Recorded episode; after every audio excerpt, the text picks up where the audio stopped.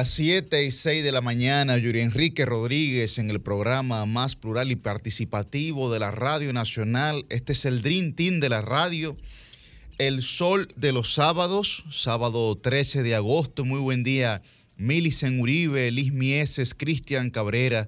Muy buen día para Sucia Aquino Gotró, Roselvis Vargas, Felipe Vallejo, Guarocuya, Batista Cunjar y para toda la gente linda que se levanta con nosotros, que madruga todos los sábados para escuchar, digamos, las noticias, los hechos noticiosos, los análisis que se han estado dando durante toda la semana. Recuerden que pueden sintonizarnos a través de la 106.5 FM para el Gran Santo Domingo e Higüey, en la 92.1 FM para el Cibao, en la 94.7 para el sur y el este y en la 88.5 FM para Samaná. Esta semana muchas noticias, muchos hechos y evidentemente de cara a los dos años de mandato constitucional el próximo 16 de agosto.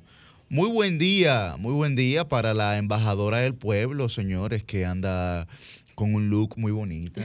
estas, estas, estas mujeres de sol son mujeres formidables, completas, trabajadoras, que, que, se entregan no solamente a su rol tradicional de la familia, sino también a lo disruptivo. Muy buen día, Milicen Uribe. Eso es que tú me quieres mucho, Yuri. ¿Verdad? Buen día, pueblo dominicano, un pueblo digno y trabajador que madruga de lunes a sábado y los sábados los hace entonces para entrar en sintonía con este Dream Team de la radio, el Sol de los Sábados por aquí, la emisora más interactiva, Sol 106.5 Buen día también para nuestro equipo técnico. Está comandado por nuestra querida super mega productora Jennifer Peguero. Humberto Hernández firme ahí en los controles de esta Sol de los Sábados. Joan Núñez, Llovita, que es quien hace posible, Yuri, que nuestros comentarios, análisis, entrevistas y sobre todo los debates estén disponibles inmediatamente en los canales de YouTube, tanto de Sol FM como de RCC Media. Y por supuesto a nuestra querida Celi Celi de la Cruz, ¿verdad? Celine, pero aquí le decimos Celi, que está tirando paquetico y paquetico en las redes sociales. Formidable trabajo. Por ahí también pueden entrar en sintonía con el equipo, arroba sábados sol. Estamos en Instagram con esa cuenta. Yuri. Bueno, Milicen, eh, como te decía, ya esta próxima semana, el próximo martes, se cumplen dos años eh, del mandato constitucional. Y pues hemos estado. Bueno, vamos a darle la bienvenida, vamos a darle la bienvenida a don Cristian Cabrera, que tiene una gorra de los Marlins. Los Marlins, los Marlins, los Marlins son un equipo. ¿Ustedes los Marlins, no, Cristian? No, no. Ah, yo soy yanquista. Lo que pasa es que tú sabes que. pero Cristian. No, yo uso gorra. en la pelota internacional, en la Grande Liga, yo uso gorra de los 30 equipos. Okay.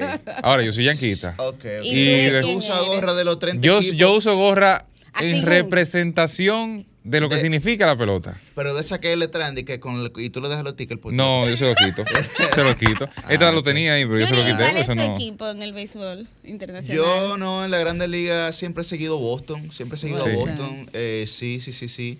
Tuve la oportunidad del año pasado de estar en el Fenway, en el Fenway Park pero he perdido un poco el rastro. Okay. Ya me mantengo básicamente con el fútbol. No, pero eso es. Y aquí tú eres liceísta. Oh, lógico, pero es que en la República Dominicana, en la República Dominicana solamente dos equipos. Ah, sí. El Licey y los demás. El PRM y el Licey el Licey y los demás. No, el PRM no juega pelota. ¿Viste, ¿Viste qué agradable esa entrada? ¿eh? Sí, siempre. Muy buenos días a todo el equipo de Sol de los sábados. Buenos días a la producción también, quienes todos los sábados se ocupan de que nosotros podamos hacer un trabajo para todos nuestros oyentes y las personas que nos siguen en YouTube también.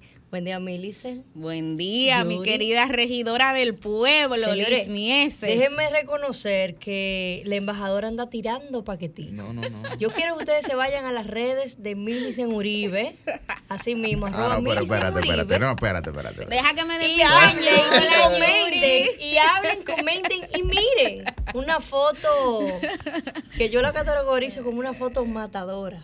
es una especie de Camila Harris con la señora Obama, versión dominicana, que mira, yo eso es tirando paquetico. Pero tú no la comentaste, ¿eh? Yo, hay que comentarla. Claro, y dale like. No, yo le di like, yo siempre te doy like, Mili, pero es que tú sabes que los comentarios ya son más comprometedores. Un, siempre te veo. siempre te veo. Va, y tú señalas, cuando tú le das like, te la firma. Sí, claro. Señores, vamos a trabajar. Ah, veces estábamos trabajando ya. Es una, una, una semana, como, como decía Yuri, eh, bastante compleja y la que viene más. Eh, ¿Qué les parece esa decisión del presidente de este martes 16 de agosto? pronunciar un discurso. Hay que decir que no es el discurso de rendición de cuentas, porque algunas personas, inclusive colegas tuyos, Cristian. No, es su discurso de rendición de cuentas. Sí, pero no es el, establecido constitucionalmente, porque ese es el 27 de febrero. Pero el presidente va a hablar. Y el año pasado también lo hizo. Recuerden en, las escalinatas del Palacio Nacional. correcto. Por eso yo digo su discurso, porque él lo prometió desde la campaña que iba a rendir cuentas constantemente iba a ser, y, en ese sentido ha cumplido con eso. Lo, que no es tradicional, para que la gente también comprenda, lo que no era tradicional, digamos, era que el primer mandatario se refiriera, digamos, a la nación el 16 de agosto. Simplemente era un acto protocolar en el Congreso Nacional de la República donde se hace, digamos, el traspaso de mando en el caso que haya cambio de bufete directivo en las dos cámaras. Estamos hablando de la Cámara de Diputados y del Senado. En el caso actual, eh, también al analizar, digamos, eh, el, el, próximo discurso del presidente, digamos, el hecho de que se vaya a referir a la nación desde Santiago, desde Santiago, que es importante tomar en cuenta también la locación, también hay que hablar que el Partido Revolucionario Moderno reeligió sus bufetes directivos. Pues sí. Reeligió su bufete directivo en ambas cámaras. Yo lo veo muy y no sé, no sé cómo eso, digamos, pueda, eh, la repercusión política que pueda tener. Sí. Yo veo muy positivo el tema de que, eh, bueno, más que positivo, innovador, que este discurso que prometió el presidente. Desde el monumento. desde, el monumento, de Santiago. Creo que es la primera vez que que, se, que un presidente un 16 de agosto emite un discurso o hace los actos protocolares allá. Y creo que es parte de la innovación y de que vivimos ya en una era diferente y de que la gente termine de entender de que la política de hoy no es la misma de hace 10 años, mucho menos de 20. Yo, lo, que, lo que pienso, y no sé cómo ustedes lo ven, porque eh, recuerdo que el profesor Manuel Campos Vidal siempre nos decía eh, que nosotros nunca deberíamos desperdiciar una ocasión para hablar en público. Entonces, habría que ver cuál es el objetivo, cuál es el target, ¿no? De este discurso eh, en el que se genera una expectativa porque evidentemente va a hablar el presidente de la República. Claro. Entonces, evidentemente la sociedad dominicana, el pueblo, el país, está al pendiente de lo que ahí se va a decir. Y como bien señalaba Liz, hacerlo desde el monumento a los héroes, que es el monumento, digamos, eh, de Santiago, pues que es precisamente el Monumento a los Héroes de la Restauración, que es lo que se conmemora el, el, 16 de agosto, pues yo creo que tiene un peso simbólico importante y yo creo que se tiene que aprovechar correctamente esa ocasión en un escenario de profunda incertidumbre económica, en un escenario de profunda incertidumbre social, donde todas las proyecciones, digamos, eh, de, los, de los organismos internacionales de cara a la República Dominicana no son, no son tan halagüeños como tradicionalmente lo eran, ¿no? Y no vemos tampoco posibles soluciones porque el servicio de la deuda, por ejemplo, Milicen, el servicio de la deuda hay que pagarlo. Y esas reservas que tenemos ahí nosotros en miles de millones de dólares que no se han invertido, a las que le estamos pagando intereses, vamos a tener que utilizarlo para también pagar el servicio de la deuda. Pero no tenemos recaudaciones, porque no hemos trabajado un pacto fiscal, un pacto tributario como sociedad, me refiero, en términos de responsabilidad. Entonces, hay una situación compleja. A mí me parece que hay una situación compleja. Y si va a haber un relanzamiento del gobierno, eso implícitamente lo que está diciéndole a la sociedad, lo que está diciéndole al que observa, es que hay cosas profundamente, eh, digamos, difíciles, complicadas, erráticas, que hay que transformar.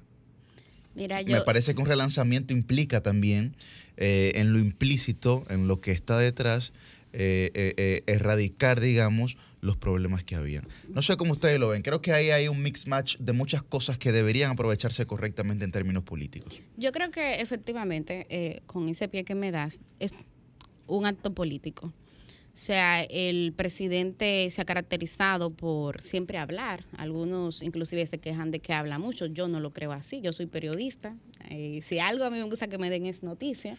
Y me gusta el hecho de que el presidente siempre se ha mantenido accesible a los reporteros y a las reporteras, cosa que no veíamos en otros mandatarios.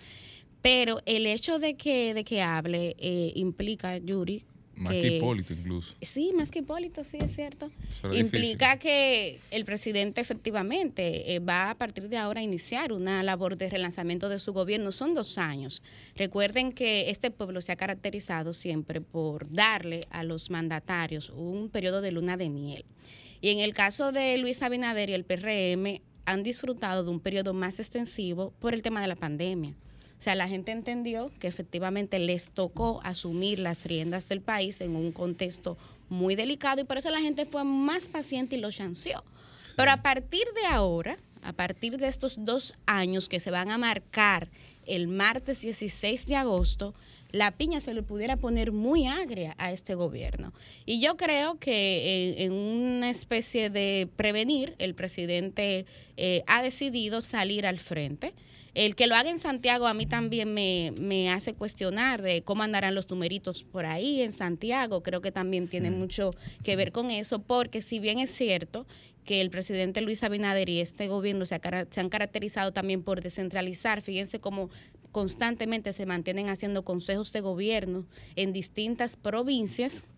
También es cierto que el hecho de que sea Santiago hay que ver cómo andan los numeritos por ahí, Cristian, porque algo que yo no dudo, y recientemente, recientemente hice un comentario en esta dirección, es que obviamente el presidente está en reelección. Entonces, las medidas y las decisiones y las iniciativas que se tomen a partir de ahora, no solamente pensando en los próximos dos años, es pensando también en los próximos cuatro años. en las próximas elecciones. Exactamente, no necesariamente en las próximas generaciones, como decía Churchill.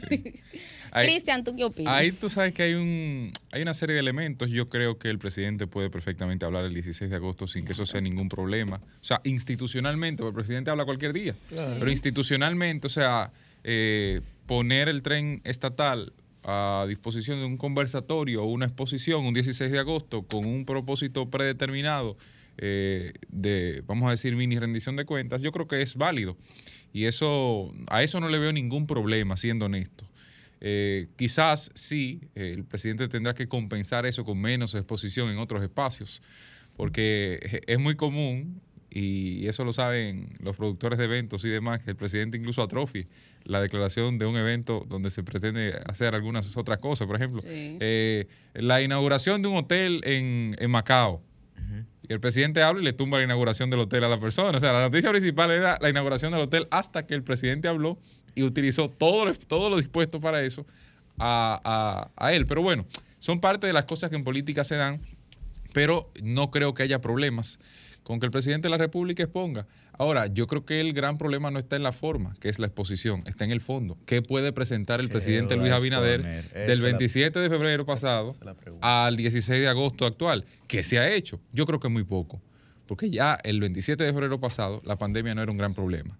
Ya el 27 de febrero pasado estaba la guerra de Ucrania en, en ciernes, que era, eh, que era el gran problema eh, que se ponía sobre la mesa ya el 27 de febrero pasado, los grandes temas de la sociedad dominicana que le afectaban siguen siendo los mismos temas de hoy. Y eso va desde la alimentación, eso va desde la seguridad, eso va desde el desempleo y poco ha cambiado desde entonces. Entonces me parece que el problema no está en, el, en la forma, está en el fondo y ahí le toca al presidente de la República ver finalmente qué exhibe, aunque los mandatarios siempre tienen unas bajo la manga. Y eso no es, y eso yo, no es nada Yo particularmente veo muy positivo que sí tenemos un presidente que habla, que sí tenemos un presidente que expone las cosas que ha hecho, inclusive la que ha dejado, la que ha dejado de hacer. Y creo que la sociedad también valora que después de pasar de un presidente que se entendía que era mudo, a un presidente que habla con la gente y que escucha a la gente. Son estilos distintos simplemente. Pero al final del día, Yuri, nosotros como sociedad y nosotros inclusive como juventud, debemos de valorar que tenemos un gobierno que es verdad que habla, pero eso está bien, señores. Yo era una que pero vivía por eso mismo, que, por eso mismo, el gobierno no, hablaba. Claro, pero por eso mismo lo estoy diciendo. O sea, cuando me refiero a estilos distintos, me refiero a personas que gobiernan de forma distinta. Entonces, eh, yo no hago un juicio de valor sobre la exposición mediática que pueda tener el primer mandatario actual de la República, en el que uno pudiera pensar que es, eh, que es más allá tal vez de lo, de lo correspondido. Entonces, lo que me refiero era que eran, son estilos distintos, que, hay que, que, se puede criticar, claro que sí, y para los gustos los colores, pero que, que son estilos que la gente debe de valorar en su justa dimensión. Sí, pero tal vez detrás de, de esos estilos, eh, Yuri, y permíteme disentirte a ti, eh, hay que tomar en cuenta un contexto, tal vez un presidente que no se sentía cómodo exponiéndose, hablando, porque no quería que le hicieran algunas preguntas, porque tenía que dar alguna respuesta. eso hay que tenerlo claro. Bueno, pero tampoco, esa no era una de sus virtudes y no hay peor cosa que reconocer cuando por ejemplo, Gonzalo Castillo y hablaba. Sí, pero por y eso, hablaba. Por, eso, por, eso, por eso tuvo que por eso tuvo lo que tuvo. Por eso tuvo lo que tuvo, por eso fue el resultado que Por eso fue el resultado que se yo, honestamente, mi opinión es, eh, yo entiendo que son estilos distintos y no todo el mundo tiene las mismas habilidades ni tiene por qué tenerla, pero en el caso de por qué Danilo no hablaba y por qué Abinader habla, yo creo que ahí no es solamente como tú decías, te voy a robar la palabra, Cristian, no es solamente la forma, yo creo que ahí el fondo también influye, también influye. No me voy a detener porque creo que, que acudir al pasado, bueno, no puedo hacerlo, pero eh, no hubo ningún tipo de caso del 12 al 16. No hubo ningún tipo de caso del 16 al 18. Ah, todo comenzó en el 18. El gran problema de Daniel todo comenzó, en el 18. Todo comenzó en el 18. Y, en términos políticos y de percepción todo comenzó en el 18. el presidente duró seis años con un mismo estilo. Cuando surgieron los cuestionamientos, siguió con su estilo. Tal vez ahí debió variarlo. Sí, tal vez tal vez ahí debe variarlo, como dice Milce. Pero, pero, duró seis años con el mismo Yo no lo dije tampoco por malo, lo dije sino porque yo creo que era un llamado de la sociedad tener una representación que se exponga más. Y no, y hubo un momento en que Danilo debió hablar, por ejemplo, sobre cierto tema, claro. y pelado, asumir la responsabilidad que le toca a un presidente de la República. Porque, y no lo hizo. Porque, y yo creo que no lo hizo. Y en otros momentos debió callar quizás o debió decir otras cosas y no sé, y, no fue lo que no fue lo que asumió como posición. Y eso y eso hay que tenerlo ahí sobre la mesa. Siga, mi regidora, adelante. Tú sabes que comentando también con referencia al principio que hablabas de que se ratificaron Eduardo Estrella como presidente del Senado y Alfredo Pacheco como presidente de la Cámara de Diputados, también es algo que yo valoro y, y no lo vean con pasiones porque yo soy del PRM. La verdad es que hay que reconocer que Alfredo Pacheco es todo un gerente dentro de la Cámara de Diputados, ha sabido dinamizar la Cámara de Diputados y mantener una administración que de, cara a la gente, que la gente ha visto la dinamización que ha tenido la Cámara y con referencia a don Eduardo, don Eduardo es un referente en nuestro país de no solamente de honestidad, también de, trabajo y de confianza a la gente. Lo valoro y creo que es, ese era el, el único camino que debía de tomar eh, el presidente con referencia y el Partido Revolucionario Moderno. ¿El único camino? Sí, totalmente. ¿El único camino? Yo particularmente. ah, pero los PRMistas no, están ahí de sobre. No, no, no. O sea, en el caso, en el caso de Pacheco. Los senadores del PRM están de sobre. en el caso de Pacheco. El caso de Pacheco no está en discusión. No está en discusión. El caso de Pacheco. Ahora, ahora, ahora. Pacheco se ha ganado lo que tienen por todos los bloques. No, no, no, no, sin duda, sin duda. El caso de Pacheco. Pero. Don Eduardo es un referente de confianza en la República Dominicana, o me equivoco. Pero es reformista. Mira qué es lo que pasa. Es reformista de origen. Sí, sí, sí, es reformista pero mira que lo que pasa. yo he hecho aquí siempre, yo he hecho aquí siempre la pregunta. cuando hablamos de temas de meritocracia, cuando hablamos de temas de moralidad, que son debates filosóficos, inclusive desde el punto de vista aristotélico, que nosotros deberíamos tener más profundos en esta sociedad. Cuando nosotros hablamos de eso, yo pregunto aquí, lo único que define a un buen funcionario es que sea una referencia de moralidad ante la sociedad, pero con una incapacidad rampante. Yo hago la pregunta. Pero cuando hablamos de incapacidad. Yo hago la pregunta. Yo hago la pregunta. En gerencia del Bueno, porque, porque, porque, además. ¿qué es lo que se le, qué es lo que se le critica a, modo de gerencia? Mora legislativa a todo dar.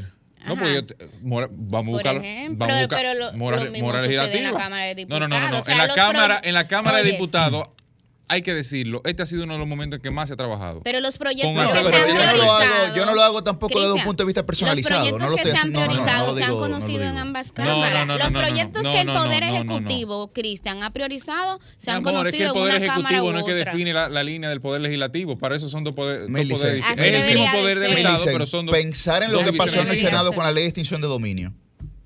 Que si no es porque Pacheco se pone los pantalones en la Cámara de Diputados. Aquí había gente defendiendo inconstitucionalidades. Simplemente porque iban a atacar a su villano favorito. Pero eso no era un tema Entonces- de Eduardo Estrella, Yuri. Eso fue una, Pero, eso fue una ah, decisión. pero es que ahí. la gestión y la capacidad de liderazgo Ahí es lo que, que se representa, ahí es que se representa el referente de moralidad. Pero- pero- de decir, espérense, yo soy una persona de Estado. Aquí todos los senadores son hombres y mujeres de Estado. Aquí nosotros Yuri. no nos podemos dar una ley.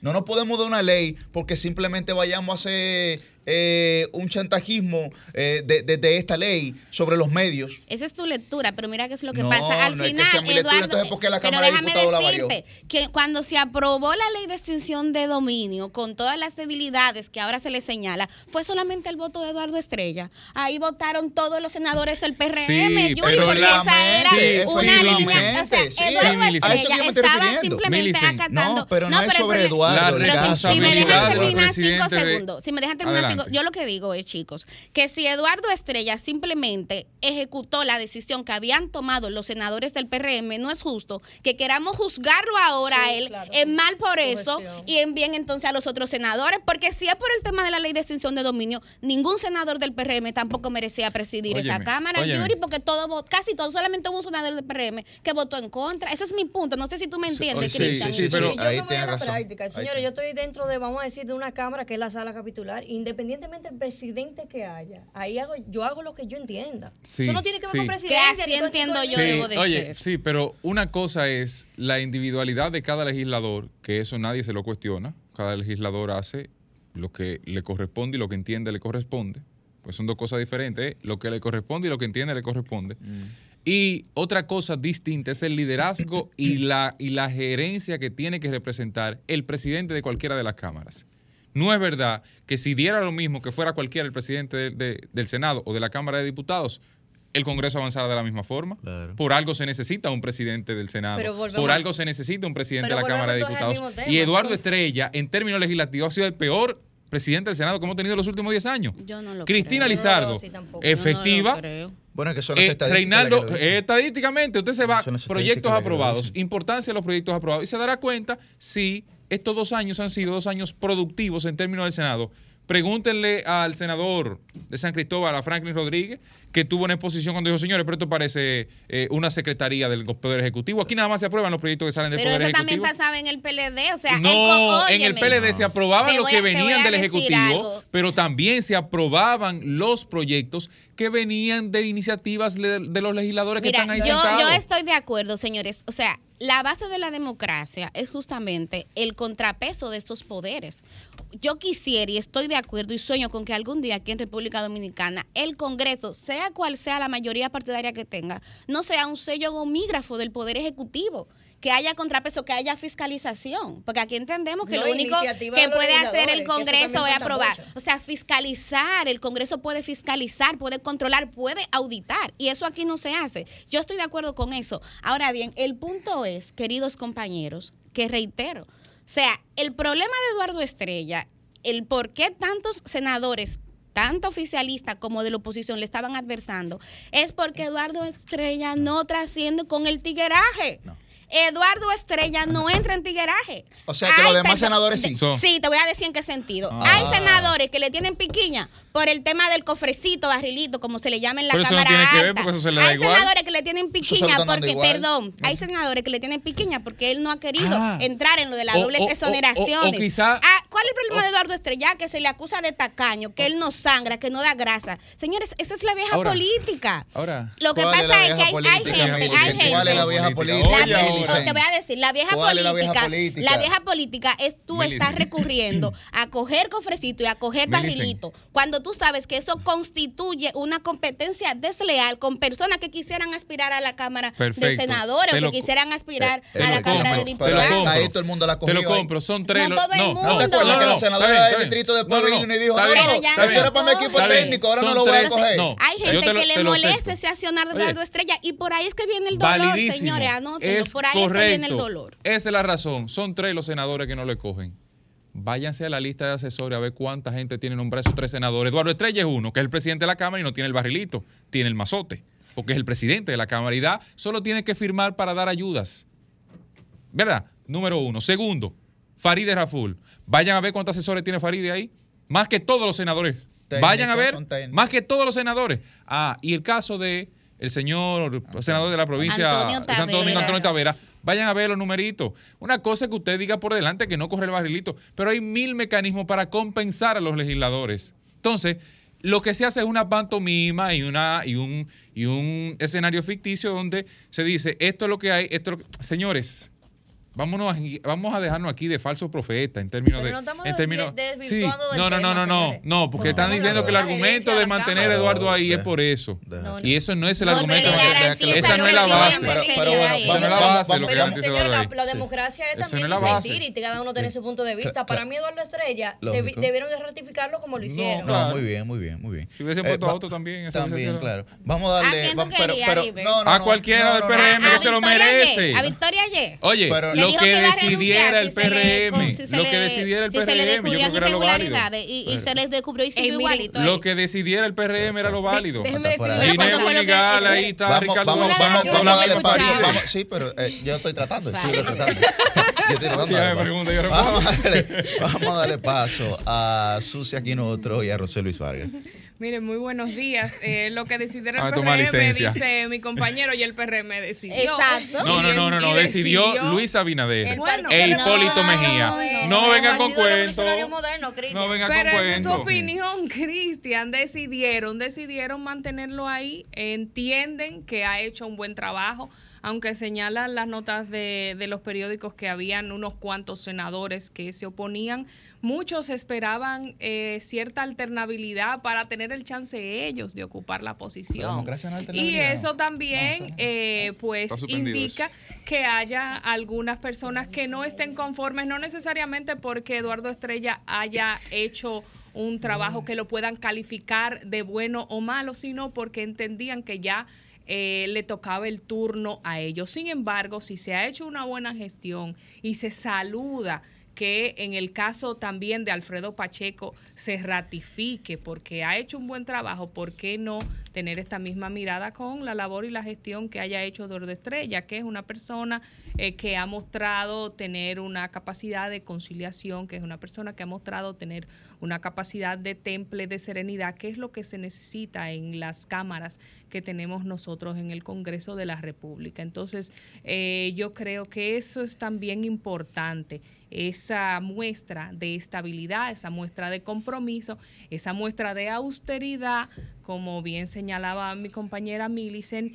y eh, pues que se mantenga el decoro en esos eh, lugares importantes de la República, cuando a veces parece que el tigueraje y la charlatanería va a permear a todos los estamentos de poder donde cualquier persona aspira a una posición sin la preparación, sin el conocimiento, sin ningún tipo de compromiso. Entonces yo entiendo que es bueno que se premie cuando gente que ha hecho un trabajo decente y pueda... O sea, que la calidad del Congreso es de unos charlatanes de, de, de, no la interprete, Yuri, ah, no la interprete. Eh, no, ella, no, él es muy buena vocera. Yo lo que te estoy diciendo, Yuri, aquí, que cualquier carajo quiere, cualquier carajo quiere aspirar y están queriendo aspirar a unas próximas elecciones a estar en el Congreso de la República. Y es mentira eso. Y aquí se está cualquierizando.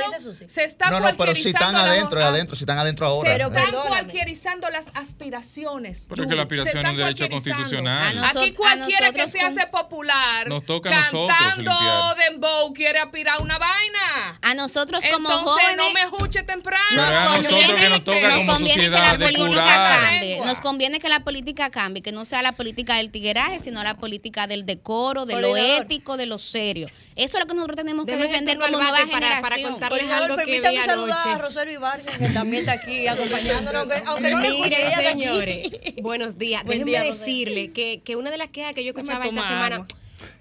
add harto conocido, harto conocido la queja de, de los senadores de las dificultades que tienen en su territorio ay. porque no tienen el menudeo para responderle al clientelismo que uno sabe que, eh, bueno, que tienen eh, sobre ellos con mucha presión los senadores. Y alguien me decía de que, que es el problema, que, que los senadores no tienen con qué resolver en su provincia. ¿Por qué? Por lo del barrilito y No otra me cosa más que dejan está cerrada. mentir. Y otra cosa más que está encerrada en el Senado. Pero anoche, señores, y permítanme. eh, En el eh, Senado, tú sabes que los senadores tienen que comer fuera del Senado cuando hay sesiones porque no tienen comida Están, ahí. están reconstruyendo el comedor. Ah. Miren, que hay que tener eso en consideración. Acuérdense incluso que se cayó el techo el otro día. El senador que tumbó la mesa de comida ahí porque no había comida, que, que hagan esos cuentos. Señores, miren, Ah. no, varones, anoche, déjenme Yo no decirle que me pasada sorprendí. no.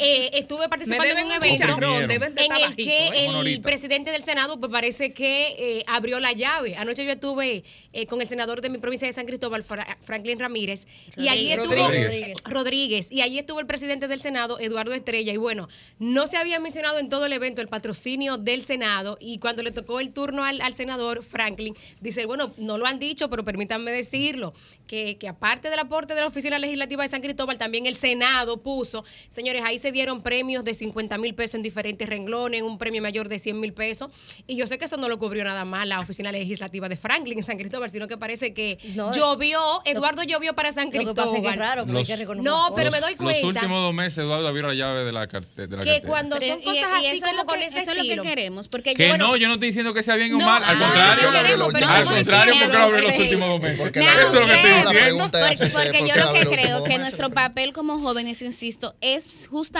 y voy con la línea de Susi, señores, es abogar por liderazgo que incluyan una mayor racionalidad del gasto, considerando ese panorama económico tan adverso que tú con mucha propiedad describías, Yuri. Entonces nosotros no, no podemos estar defendiendo aquí que nuestros legisladores, senadores, diputados, llámense como se llamen, estén usando los recursos No, públicos pero- para derrocharlo pero por un tema de clientelismo. Tú le pusiste nombre y apellido. pero esos dos Clientelismo últimos meses, político. esos dos últimos meses. eso. Nosotros no estuvimos eso. en la rendición de cuentas de Pacheco hace una semana. ¿Ustedes se acuerdan que él mismo decía, a modo de chercha, que los diputados le dicen pulpero? Colmadero Sí. porque el propio Pacheco admite porque él intenta hacer rejuego en las contrataciones o en las compras que se hacen desde la Cámara para, para cualquier evento. Ahora bien, sin embargo, hay que reconocer, señores, que hay otros gastos que se hacen precisamente para la labor legislativa. Por ejemplo, el propio Pacheco explicaba en su rendición de cuentas todos los asesores que se contrataron, los cursos que se dieron para las discusiones y para la formación que requerían los diputados para el conocimiento de la ley, del ¿Y eso no es proyecto en ese momento de la ley de extinción de dominio. Claro. Y eso no es Fueron malo. muchas las No, eso contrataciones. no No, es pero precisamente. Y eso en el Senado no se hace.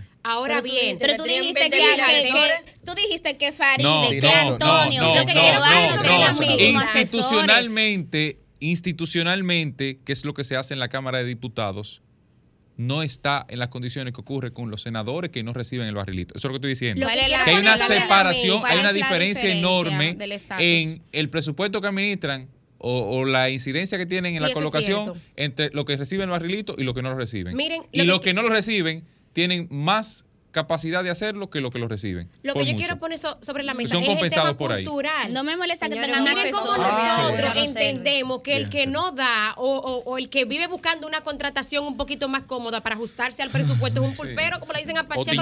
Pero- Señores, pero- pero yo creo que para la- ustedes ven cómo está el tema cultural Pero- aquí. Pero, yo creo que la eso. discusión, la discusión, por lo menos en mi caso, no ha sido sobre un tema de barrilito, ni ha sido sobre un tema de tacañería, ha sido sobre un tema de austeridad.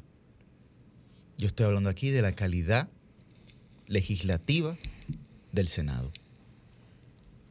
Porque tergiversarlo y decir, y bueno, y que antes, y que aquello, y que lo mismo de siempre. Es un discurso ya sostenido que, bueno, que inclusive proyecta el neoliberalismo donde nada sirve y la clase política es una mierda. No, eso yo no, yo no, yo no, a mí no me meten en ese cajón que yo no he dicho Bien, eso. ok, bien. Sí, no, no, porque eh, es la profesión de decir, de, profesar, me refiero, de que, bueno, no, no, no, estos políticos lo que quieren es eh, ser presidentes de una Cámara del Senado, de una Cámara de Diputados, para hacerse un festín. No se ha planteado eso aquí. Por lo menos yo no he planteado eso. No, pero la discusión Lo que- la lo- tiene lo que- diferentes lo- aristas. No, no, definitiva- que- definitivamente, pero lo que, lo que creo es que también nosotros como jóvenes, así como se ha dicho, tenemos que luchar porque la calidad democrática y legislativa que hay dentro Claro. de una Cámara sea buena. Sea buena. Porque aquí eh, hasta el hartazgo no vienen con discurso de que en 16 años no se resolvió ni un solo problema del país. Bueno, está bien. Por ejemplo, aquí, aquí en la República Dominicana no hay ninguna ley que evalúe las leyes que se están promulgando. Ni una que le dé seguimiento a las aprobadas. Evi- evidentemente. No hay, digamos, un manual de evaluación. Porque las políticas públicas tienen que evaluarse. Y las políticas públicas en la República Dominicana regularmente emanan, parten, salen, nacen, se originan desde una ley. Pero Entonces, ¿cómo se puede evaluar? Por ejemplo, cuando aquí se dice, no, no, es que la ley de educación es del 97, es que la ley de juventud es del 99. Entonces, tenemos 20 años con leyes en una sociedad que se ha transformado en 20 años lo que no se había transformado en 100. Responden, responden esas leyes a nuestra realidad No, para cotidiana. nada. Entonces, yo lo que estoy diciendo es que lo que yo creo que ahí se debería de hacer es verdaderamente realizar una labor legislativa que pueda responder a la realidad de la gente, a la realidad social y sobre todo a nuestro aspiracional. Fuera de ahí, yo creo que todos estamos de acuerdo en el tema del barrilito y en el tema del cofrecito. Sí, y ya para cerrar de Eh, mi parte, el punto mío es que cuando yo veo los cuestionamientos, tanto que se hacen en el plano público como privado, a la decisión de si Eduardo Estrella siguiera o no frente al Senado, no iban por un tema de calidad legislativa. Yo insisto, el problema que tenían muchos senadores y senadoras también es que se quejan de que él está caño, de que no sangra, de que no se ha inscrito en ese modelo históricamente que tenemos aquí de una política clientelar. Y ese es el problema. Ojalá, Yuri, el problema hubiese sido ese, que se cuestionara la calidad Sí, legislativa. A mí ojalá me encanta, yo estoy de acuerdo. Todo lo que implique mejoría para este país, yo lo suscribo.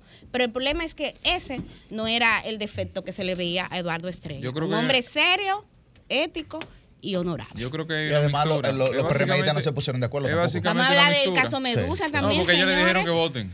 O sea, lo que se planteó fue que entre ellos. Lo que parece que habían varios, varias Había aspiraciones. Tres, cuatro, creo. Sí, me si se ponían de acuerdo tal vez con una sola Siete aspiración. había corriendo a la presidencia. Ah, de- siete. De, los 17, sí, de los Imagínate. 17 Eso es lo senadores del Pero ahí había, ahí había, ahí había, ahí había capacidad de negociación. O sea, internamente, eso era solamente, vengan, voten.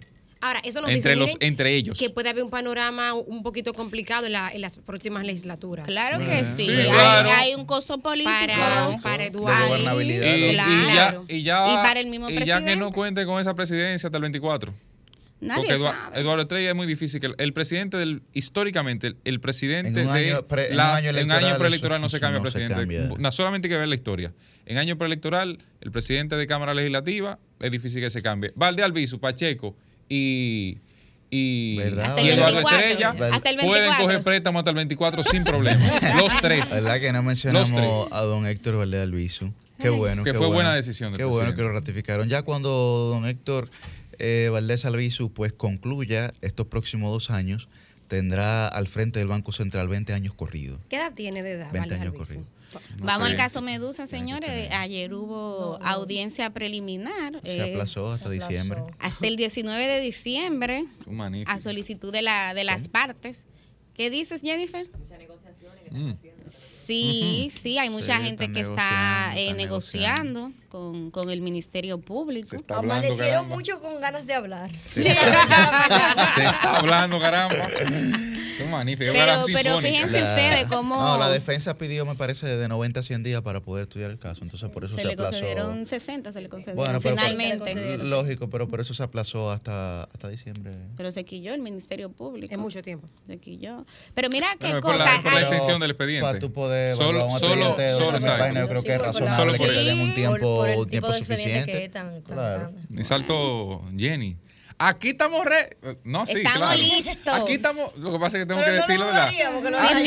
Aquí éxito. estamos ready para, el incidente, para, para los incidentes de, de la defensa. Que tengan miedo de morir que no nazca. Sin, sin miedo al éxito. Conversando con, con Valentín Medrano, eh, el, el abogado, hace un par de semanas, él me decía, intentando hacer un cálculo del tiempo que estimaba que podía durar ese caso, y él decía, bueno, son tantas páginas, promediando que se lean, no recuerdo cuántas, eh, él, él promediaba que se leyeran, pero según el cálculo que él hizo, él dijo, bueno, eso debe durar 10 años. Sí, tiene que leer. Más o al menos. ritmo que, claro, que hay cosas Por la que, cantidad que- de imputados que tú y también, yo sabemos sí. que luego toman celeridad, porque bueno, Sí. Y por las tácticas 10 dilatorias años. que usa la defensa, la barra de la y- defensa y- que usa y muchas que eso lo permite, el tema es que eso lo permite Sí, el Código pues, Procesal. Yo creo que hay una revisión, yo creo que debe haber preventiva, las tácticas dilatorias son, son un poquito complicadas. Ahora, el que esté en su casa con otro tipo de medidas, pero para el que esté en prisión preventiva, en PP. Sí, está- tú- está- tú viste lo que dijo el, abogado de la defensa de Alain. ¿Qué dijo?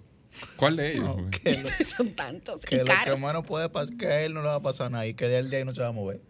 Que le den el tiempo que le tengan que dar. Para ellos estudiar el expediente. Li- li- literalmente de ahí no se va a mover por ahora. Bueno, Que vamos. ellos que no se preocupen. No, y definitivamente este va a ser un espacio ya cuando se reanuden los procesos eh, judiciales eh, de cara a las personas, ¿verdad? Que podamos ver todo el desarrollo del juicio, de la gente sentarse a ver, algunos a deleitarse y otros a dormirse con todos estos eh, discursos y todas estas eh, grandes capacidades de oratoria que tienen los diferentes abogados, así como también estos que eh, hay de por medio el también, ¿no? Ministerio Público, porque la verdad es que ya saliéndonos un poco de la seriedad del tema, la gente aprovecha para utilizar esto y crear memes, poner su creatividad a funcionar, disfrutar y reírse. Aquí el dominicano se goza todo, hasta cosas tan serias como eh, el caso Medusa y todo lo que pasa en el juicio. Se ponen a hacerle foto a los que se duermen, recordemos Señor, por la los capacidad y anteriores la casos creatividad del dominicano no tiene nombre. No, no, no, no, no, no, no. Y, y, y, y es eh, un escenario donde la gente lo toma para entretenerse con lo que está pasando. Muchos Yo vi, ellos, yo sí. vi eh, eh, hablando un poquito de ese caso, la creatividad de la gente. Ustedes vieron el meme que le hicieron con todo el respeto al señor Alviso, a, a Alviso. No lo vi, ¿no? No, ¿por qué tú no lo mandaste al Hay grupo, app, Liz? hay un app que envejece a la gente. Ah, sí. Que te Face pone, le hicieron el app, hicieron 2044. Y Valdés- Ratificado. Valdés Savi, su presidente del, del Banco Gobernador Central. Miren, y bueno, y ya casi yéndonos con los oyentes, también hay que decir que está en el aire este fin de semana eh, las expectativas de si el presidente va a seguir remeneando la mata, Bueno. de si habrá o no más cambios. Yo ¿Cómo, no sé. Cómo, cómo ustedes Yo no sé ¿Cómo- si- si no, que- que- tiene que tiene muy buenas fuentes. remenea mata cualquier día. lo Sí, pero, sí, pero, sí, pero este, no- este Incluyendo 16 que hay algunas instituciones que todavía no, no tienen incumbentes. Yo creo que sí, yo creo que antes de antes de, del 16 de agosto va a haber, no vamos a decir que un remeneo, pero van a tumbar alguna hojita. Yo Sí. creo que sí, Sí, creo. sí, sí, sí, sí. Mira, hay, que, pero- hay, que, hay que mover por lo menos alguna, alguna mantica. Y por supuesto hay instituciones que están vacías. Sí, mira, a- ahí está, por ejemplo, el caso de Yo Conani, salió, Conani. salió uno ayer de, eh, de Norte. Eh, de este. eh, de este, Creo que Ah, sí, Ah, este, sí, eso porque sí, había una la vacante. estancia había estado en su. ah, o Había sea, una estaban en vacante. Dexter, llevaron a su cada vez, que ven, cada vez que ven esos decretos, los grupos tiembla, tiembla. Pero, la pero y, y en el caso de Conani, señores, Bueno, eh, terrible. Han Sí. salido unos reportajes sí. Hemos tenido muy graves. Hemos tenido ¿no? incumbentes. ¿Y por qué no, no se nombra una persona ahí? Ahí Lo que se- pasa. Debe Eso nombrarse. Eso, se- Se sería bueno y Y- más con todos los casos que hemos estado viendo que eh, perjudican el, el cuidado de los menores de edad, perjudican y- el bienestar y- de Ahí tiene menores. que ir, no, una no- no persona- hablamos, señores, del caso este que salió en el informe, este de- del joven actor dominicano. Ah, es que yo lo voy a Eh, tratar en mi comentario, por Ah, eso no lo ok. planteé No, es que ahora, estos pero- manejos aquí que tienen producción, ustedes. No, no, pueden en Conani, Conani se da una situación, en Conani se da una situación particular porque ya son dos las personas. Sí, bueno, ha, años. te- ha tenido tres ocupaciones. Hay tres renuncias desde 2000, desde agosto Del 2020 hacia acá, porque la anterior Gravy, la que venía desde el gobierno de Danilo, también tuvo que renunciar por el tema del caso Coral, eh, que estaba mencionada ahí eh, y señalada eh, por algunas cosas, y las dos que designó Abinader también, eh, ¿cómo se llama? Eh, Paula la- Disla. Paula Paula Disla Disla. y la señora Ana Cecilia Morún también renunciaron a la posición y es una posición que la ley, el Código del Menor establece puntualmente unos perfiles y habla de abogados, o sea, hace la sugerencia de abogados especializados en derecho de familia o ramas vinculadas a esa, a ese elemento, de manera que En, en el PRM hay muchos buenos abogados. Sí. No, y a- yo, yo tengo muchas, una. muchas. muchas, Bueno, Yo tengo un nombre, yo tengo un nombre. Dilia, Yo la tengo un nombre, tengo dos Dilia. nombres. Ajá, exactamente. Uno es Dilia. Dilia que desde un principio, de hecho, cuando eh, el gobierno asumió, yo era una de las que creía que Dilia iba para allá. También Julia Muñiz. Julia Muñiz, Señores, Julia también. Muñiz, que, que es parte Sí, claro. Prácticamente de este programa, abogada y tiene una sensibilidad no, por el no, tema. no, por no, el no, tema- no, no, por el- no, no, familia. Julia Muñiz. Muñiz, y, y es PRMista, y es. PRMista. Y tiene, y entonces- tiene capacidades, tiene ¿Por qué van a experiencia en el área. Claro. Y, y tiene muchísimas capacidades. El PRM, claro que tiene, claro que tiene. Tiene muchas mujeres. mujeres, tiene muchas Mujeres. muchas mujeres con las capacidades para. Claro. Y por supuesto ojalá que el le da presidente, espacio, ojalá, Que claro, le den, dime tú, Que le de da espacio, que es lo importante. O- Ojalá, ojalá el presidente te- sepa, sepa escoger. Eso fue sarcasmo. No, eso esa fue posición. con el dolor de mi corazón. Desde lo más profundo. Ay, de caramba. mi Vamos a veneno ver. personal. Vamos a ver qué dice la gente, vamos con los oyentes. Vámonos con la gente, Humberto, sí, por favor. un anuncio. Comunícate 809-540-1065. 1-833-610-1065 desde los Estados Unidos. Sol 106.5, la más interactiva.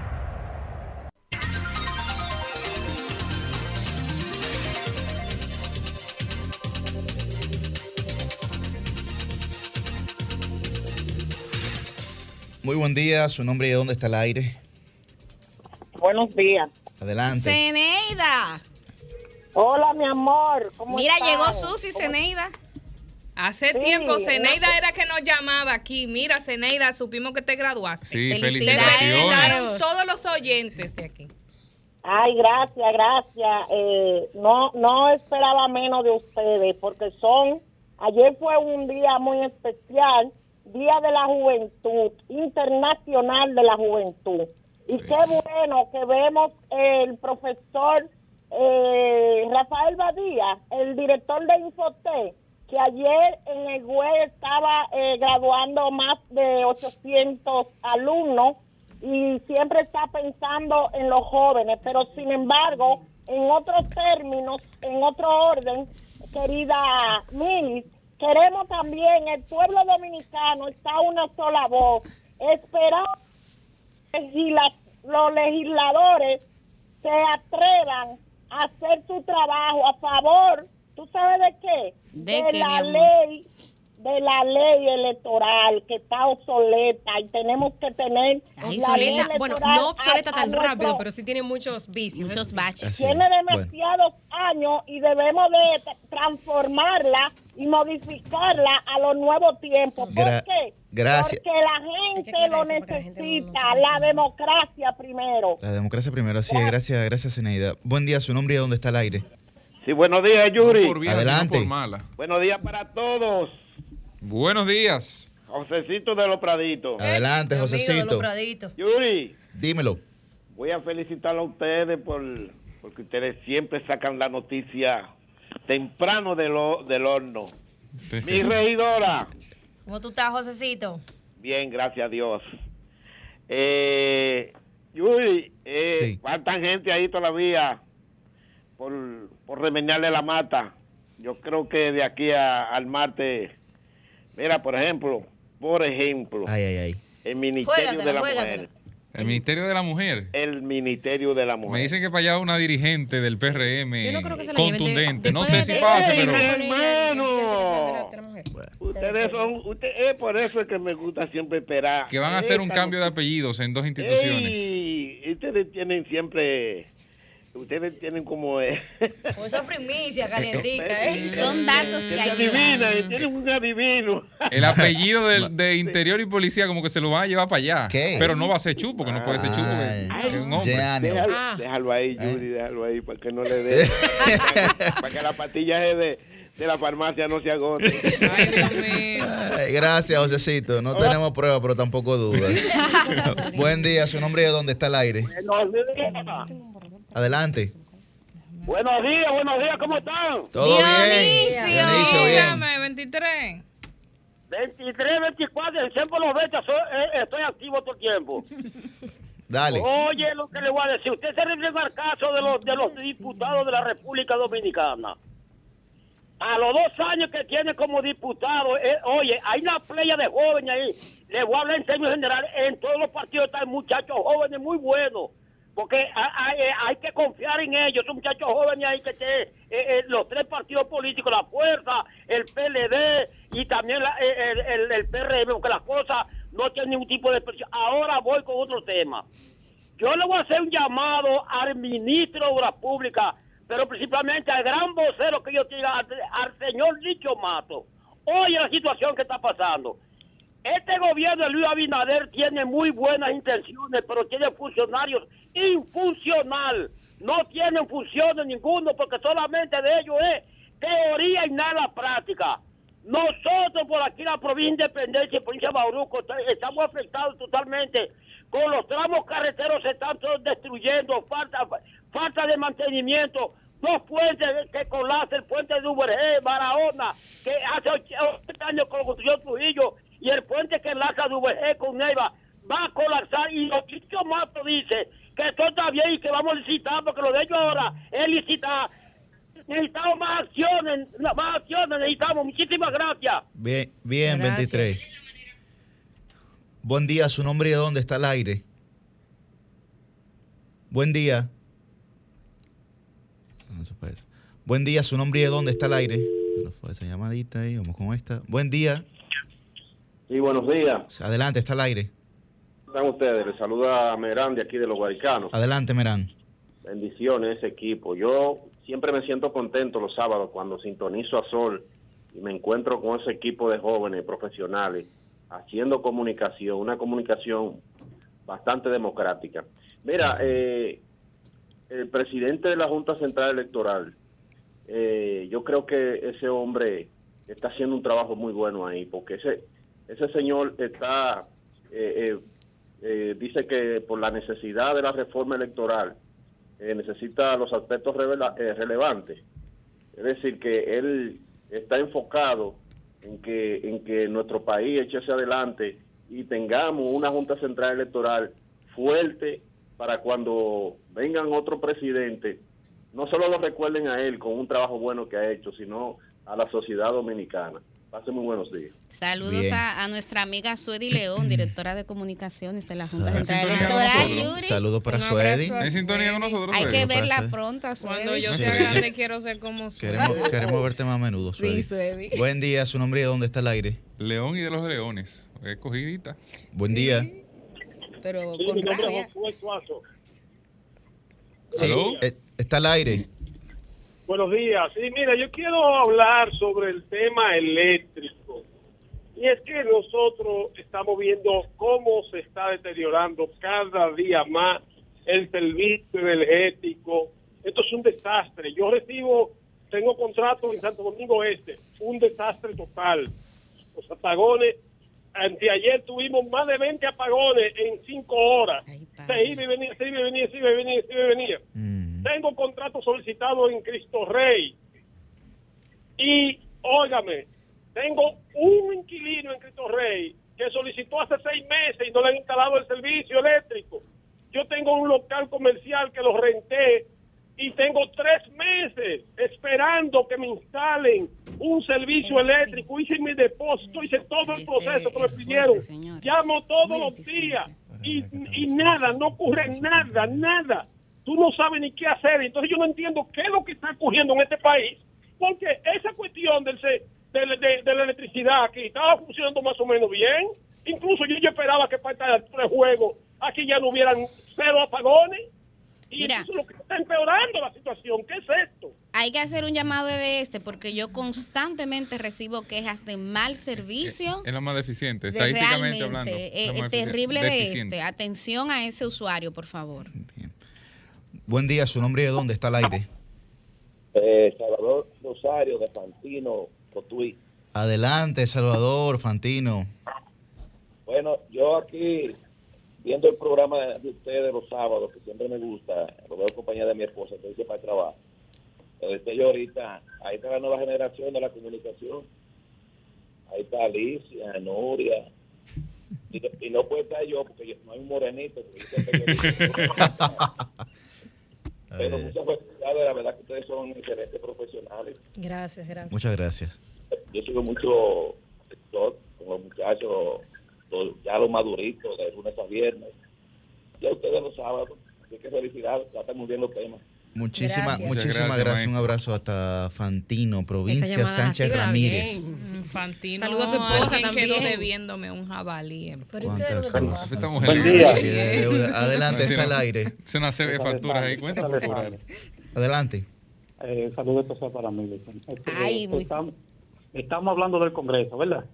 Entre otras cosas, así es. Mire, es- mire, a mí a veces me molesta eh, yo llamar y tener que ser yo, ¿sabe? Que, que hable, que le diga las cosas y, sin miedo, porque que no hay que tener miedo. Aquí nadie cabe en la boca de nadie. Entonces, mire, ese Congreso, ese Congreso es la cosa más fatal que puede tener un país que es mundista como este.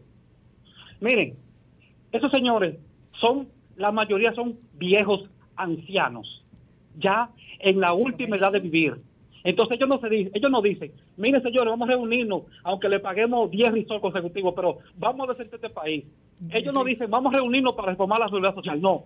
Esos viejos acabando de vivir lo que quieren es buscar liso- lisogía para seguir la teta y seguir con el dinero y, y, y, y, y exoneración y disparar. Señores, el que está acabando de vivir no jode tanto, le hace bien el país ya para que Dios diga, concho, licencia, Como dijo es Cristóbal lo Rodríguez, último a al los país". señores del Senado. Bien, muchas, muchas gracias. Desahogo al sol, desahógese si Un usted se saludo siente. y un abrazo. ¿Cómo fue el término? Bu- bu- ¿eh? Acabando de Sí, vivir. está acabando de vivir ya. Uno aprende Buen día, su nombre y de dónde está el aire. Sí, buenos días. Adelante. Muchas felicidades para ese equipo brillante que se encuentra en esa cabina. Muchísimas gracias. Yo, yo difiero de esa llamada de, del amigo que llamó ahora mismo, pero sí entiendo que ha sido el peor congreso que hemos tenido en los últimos 30 años. Porque es un congreso que lo único que sabe aprobar es préstamo. Eso sí lo aprueban a la carrera, pero después todas las leyes que son importantes para el país, eso se cierra y no la aprueban. Ahí podemos ver el proyecto del Código Penal de la República Dominicana y otros proyectos más tan importantes para la sociedad. Pasen un buen día. Muchísimas gracias. Cambio fuera, Humberto. El sol de los sábados, el sol de los sábados, el sol de los sábados, el sol de los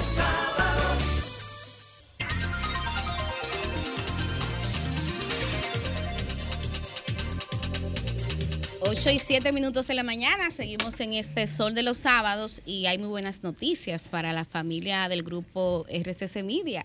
Tenemos un nuevo integrante, se trata de la emisora Sentido, de hecho fue lanzada este, en esta misma semana, 89.3 FM, espérenla porque viene con una programación sumamente interesante, de muchísima calidad, como acostumbra este grupo de comunicaciones. También recordarles que este programa lo pueden seguir en vivo a través de YouTube con la cuenta de RCC Media. Tengo que decirle que yo lo hago los días de semana, entro a YouTube y por ahí por RCC Claro. Media me tiro el sol de la mañana, el sol de la tarde, etcétera. Y que además este programa no solamente se escucha, sino también que se y eso gracias a la transmisión que hace Telefuturo Canal 23. Don, don Antonio de Llamón se deberían de poner Salió el sol de noche ahora.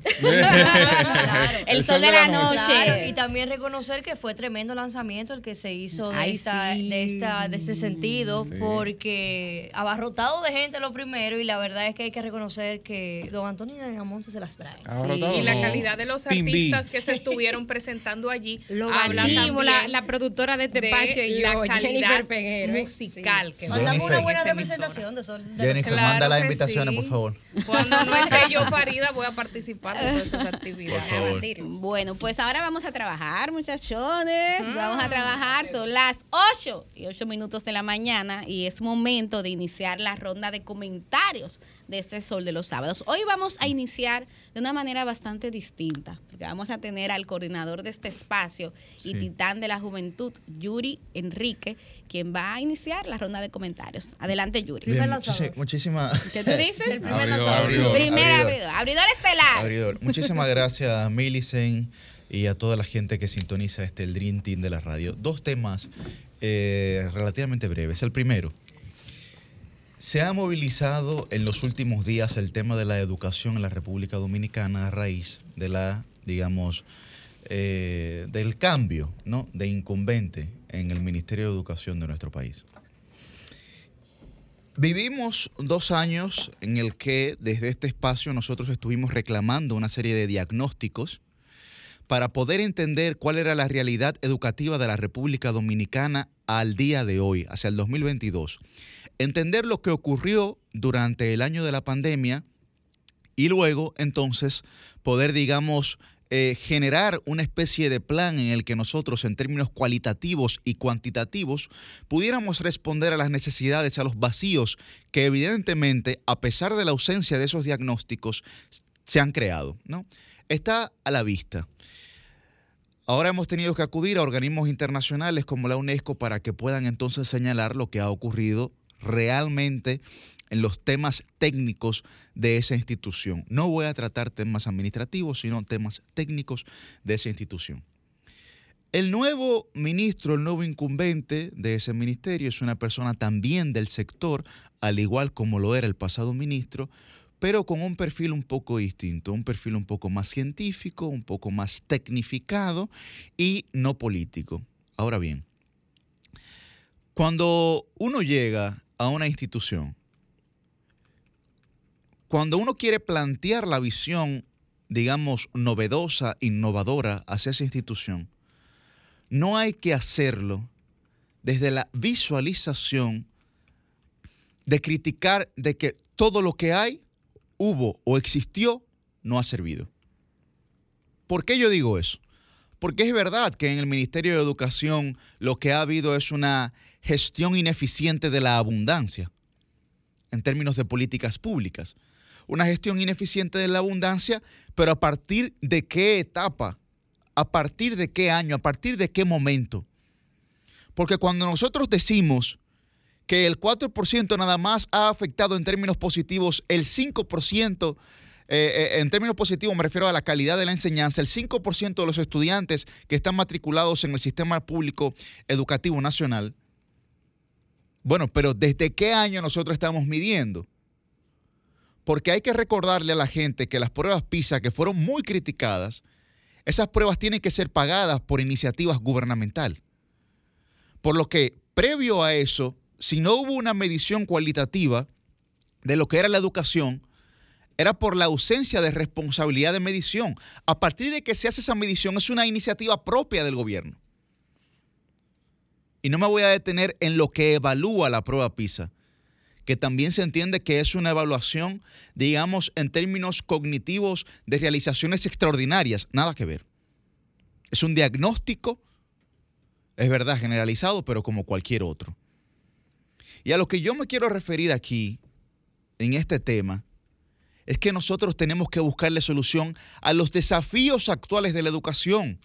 Porque cuando el 4% se comenzó a implementar, los desafíos actuales, sobre todo de ese momento en la educación, era que no había planteles escolares. Era que no existían los espacios adecuados, las, los hábitats educativos adecuados para que los niños y las niñas pudieran desarrollarse de manera efectiva en términos cognitivos, al menos en el espacio que los rodea. Porque si usted pretende dar clase en una matemango, pero es más, me voy más allá. En tan solo ocho años en la República Dominicana se construyeron más aulas que lo que se había construido desde, desde la independencia en 1844. Y hay mucha gente que puede criticar eso, decir, no, no, esa fue una política educativa de, varilla, de y cemento perfecto. Vaya y dele clase, vaya y dele clase a niños debajo de una matemango, vaya y désela. vaya y désela, abajo de una mata de mango, vaya y désela. Porque aquí hay gente que quiere ser más papita que el Papa. Y yo creo que nosotros tenemos que actuar con responsabilidad en un tema como este. Y salir con declaraciones que no responden a las contextualizaciones de las necesidades básicas que ocurrían en esos momentos, en esos escenarios, es también politizar la educación. Es también politizar la educación. Por lo que yo creo que, como decía Víctor Lapuente, el autor, el, autor español de ciencias políticas, eh, en su libro de, los chamanes, nosotros poder visualizar la visión política con la visión técnica, que es la burocrática, y poder fusionarla. Entonces creo que ahí es importante poder, digamos, eh, entender, entender eso. Eh, por otra parte, hay un discurso que nosotros como sociedad tenemos que comenzar a analizar brevemente. Y es el discurso de la colectivización de la clase política en torno a lo mal hecho. El neoliberalismo, en su afán de atomizar el pensamiento a través de las redes sociales, porque ya, como mucha gente sabe, la gente milita no en los partidos políticos, sino en las redes sociales, quieren til- tildar a la clase política de que el hecho que ocurre en una sola parte de la clase política es un hecho colectivizado. Eso es una falacia por negación del antecedente. ¿Por qué? Porque la condición de A, a pesar de que pertenezca al mismo colectivo de B, no es la misma condición de B. Entonces, cuando aquí hay un caso de corrupción, por ejemplo, que se dice, no, no, no, no. Si A y B pertenecen al mismo colectivo, entonces ese colectivo es responsable en términos genéricos y también está eh, corrompido colectivamente. Porque A, que pertenece a ese mismo colectivo, que pertenece a B, a pesar de que A no tiene nada que ver con el hecho de B, entonces nosotros decimos, no, no, no, los dos son corruptos. Eso como que yo venga aquí a decir que el Partido Revolucionario Moderno, porque ha tenido muchos casos sonoros, es un partido corrupto. Yo creo que no. Yo creo que no. Porque sería ofender a una serie de personas que ejercen sus funciones con responsabilidad. Entonces, yo hago este llamado, hago este llamado para que podamos abandonar la colectivización de lo mal hecho en torno a la clase política. Porque hay empresarios que cometen errores y el empresariado es corrupto.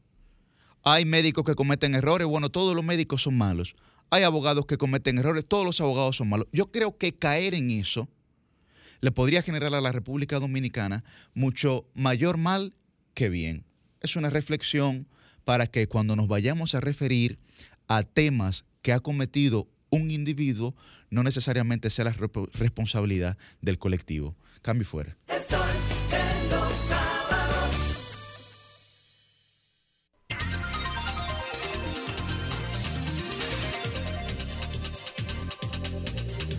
A las 8 y 17 de la mañana continuamos con nuestra ronda de comentarios y es el turno del periodista joven. Muy buen día, don Cristian Cabrera. Buenos días, República Dominicana. Buenos días, compañeros. Esta semana eh, me encaqueté esta gorrita en la cabeza porque quisiera abordar un tema vinculado al deporte y fundamentalmente al béisbol, sobre todo luego de conocerse anoche la información de que Fernando Tatis Jr., astro de grandes ligas, miembro de los Padres de San Diego, cayó en el sistema de dopaje como violador del mismo.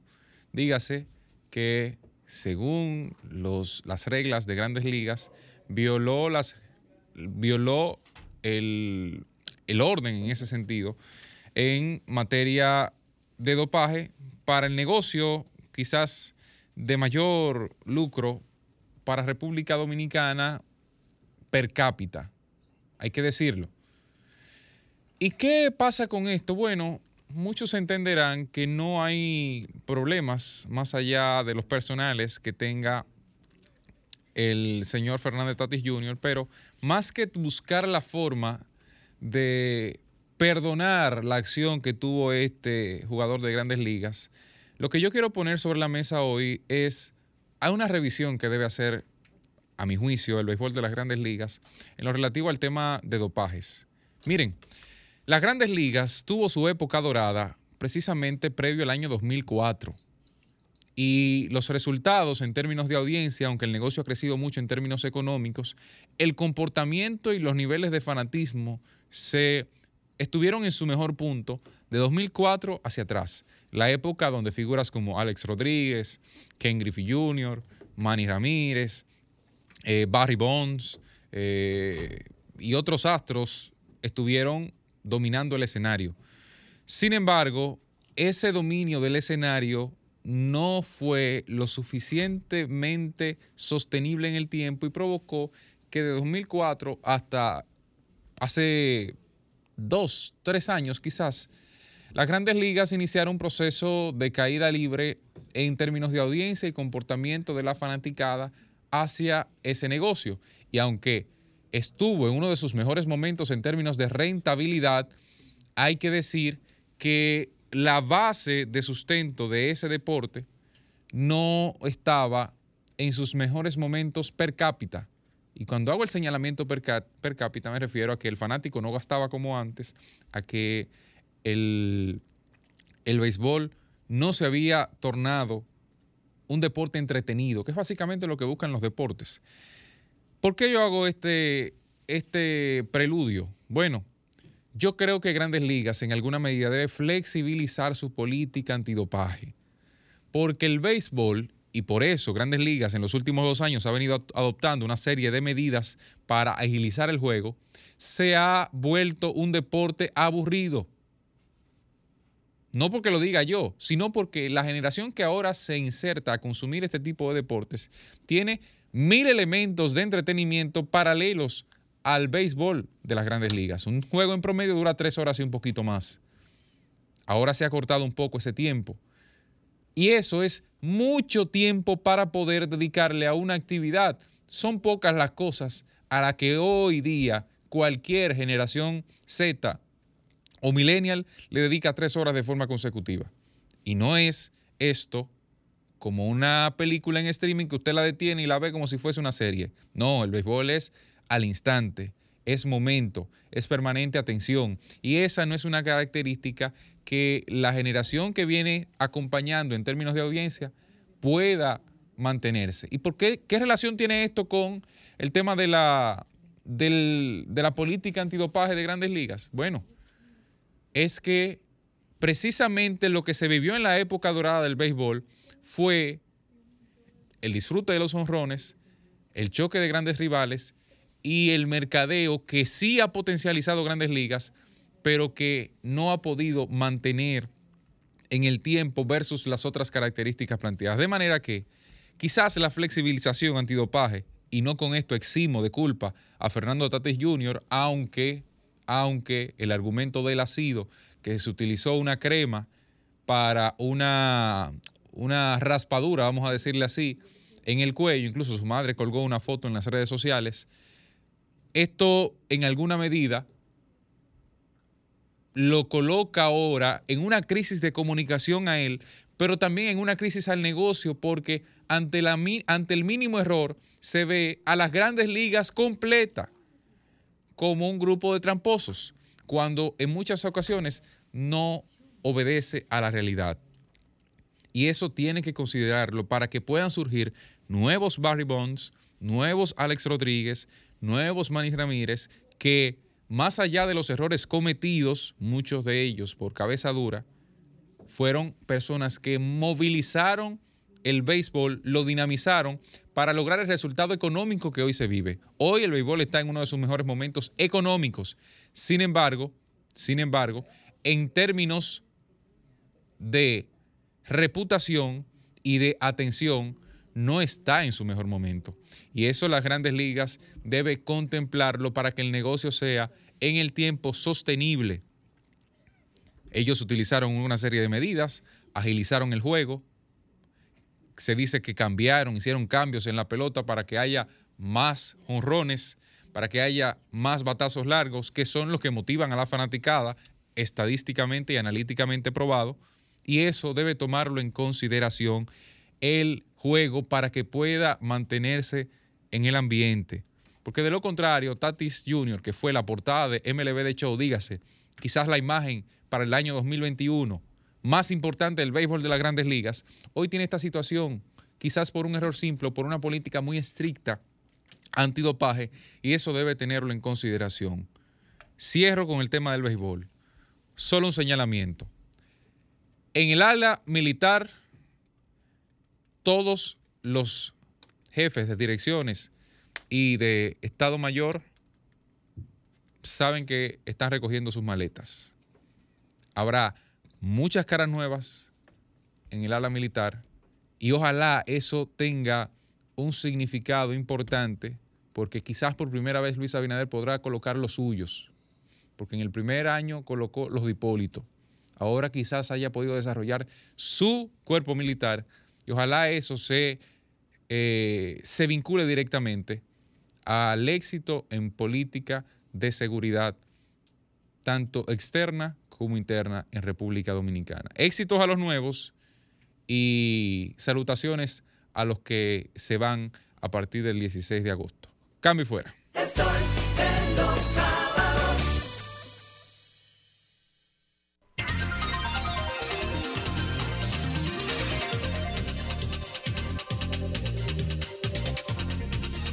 8 y 25 minutos de la mañana y ahora es momento de escuchar el comentario central de la periodista Roselvis Vargas.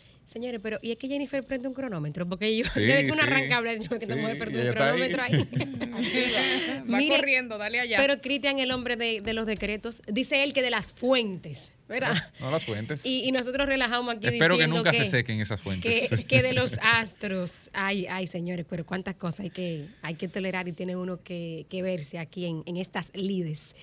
Pero bueno, miren, hoy voy a señalar dos temas, se los anuncio para que se queden hasta el final. El primero, atención a los compañeros del PRM, eh, especialmente las tres circunscripciones del Distrito Nacional, donde sé que hay serias dificultades para elegir la directiva eh, que debió haberse elegido eh, hasta el pasado, eh, bueno, el plazo venció el pasado 30 de julio del proceso de convención eh, para los territorios. Ese es el primer caso que quiero que veamos brevemente. Y también voy a hablar, señores, del 23 aniversario del Ministerio de la Mujer que se celebró el pasado jueves con la presencia del presidente. Y de a mi juicio, cuáles fueron las tres cosas más importantes que anunció el presidente ahí y les diré por qué. Lo primero de esto, eh, viendo el caso de la directiva del PRM en las tres circunscripciones del distrito y en las 58 zonas que tienen estas tres circunscripciones, bueno, el plazo para que la Comisión eh, Nacional de Elecciones Internas, la CNI, pues, eh, digamos, llegara a a las soluciones para elegir las directivas del partido en los diferentes territorios ven- venció el pasado 30 de julio. Los dirigentes a todos los niveles en el Distrito Nacional pues tienen preocu- pre- preocupación porque en el Distrito Nacional, señores, hoy estamos como a 13 de agosto y 13 días después de que venció el plazo todavía no hay eh, electa una directiva y tampoco la comisión ha dicho de manera oficial cuáles son las causas para el retraso.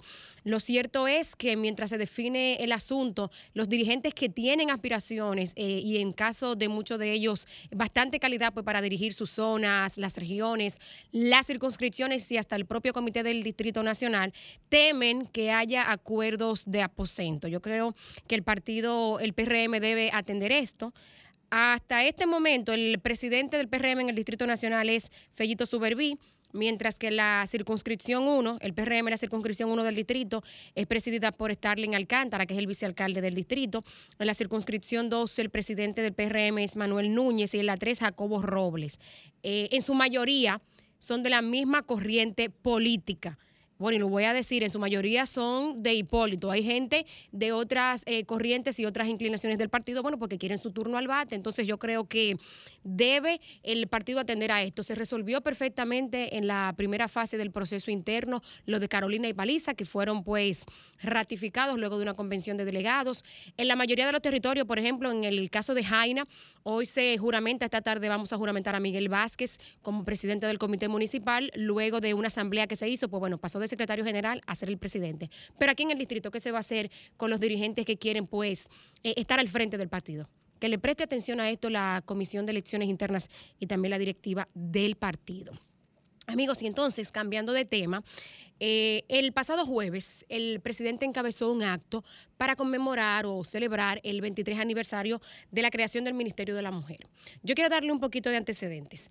Antes de que en el 99 se promulgara la ley que le dio origen al Ministerio de la Mujer, hubo antes que eso, eh, con un decreto del 1982, eh, la creación de la Dirección de Promoción de la Mujer, que estaba adscrita desde el 82 eh, a la presidencia de la República. Esto digamos que fue el génesis de lo que luego pues vino a ser el Ministerio de la Mujer eh, con la ley que se promulgó el 11 de agosto del 99.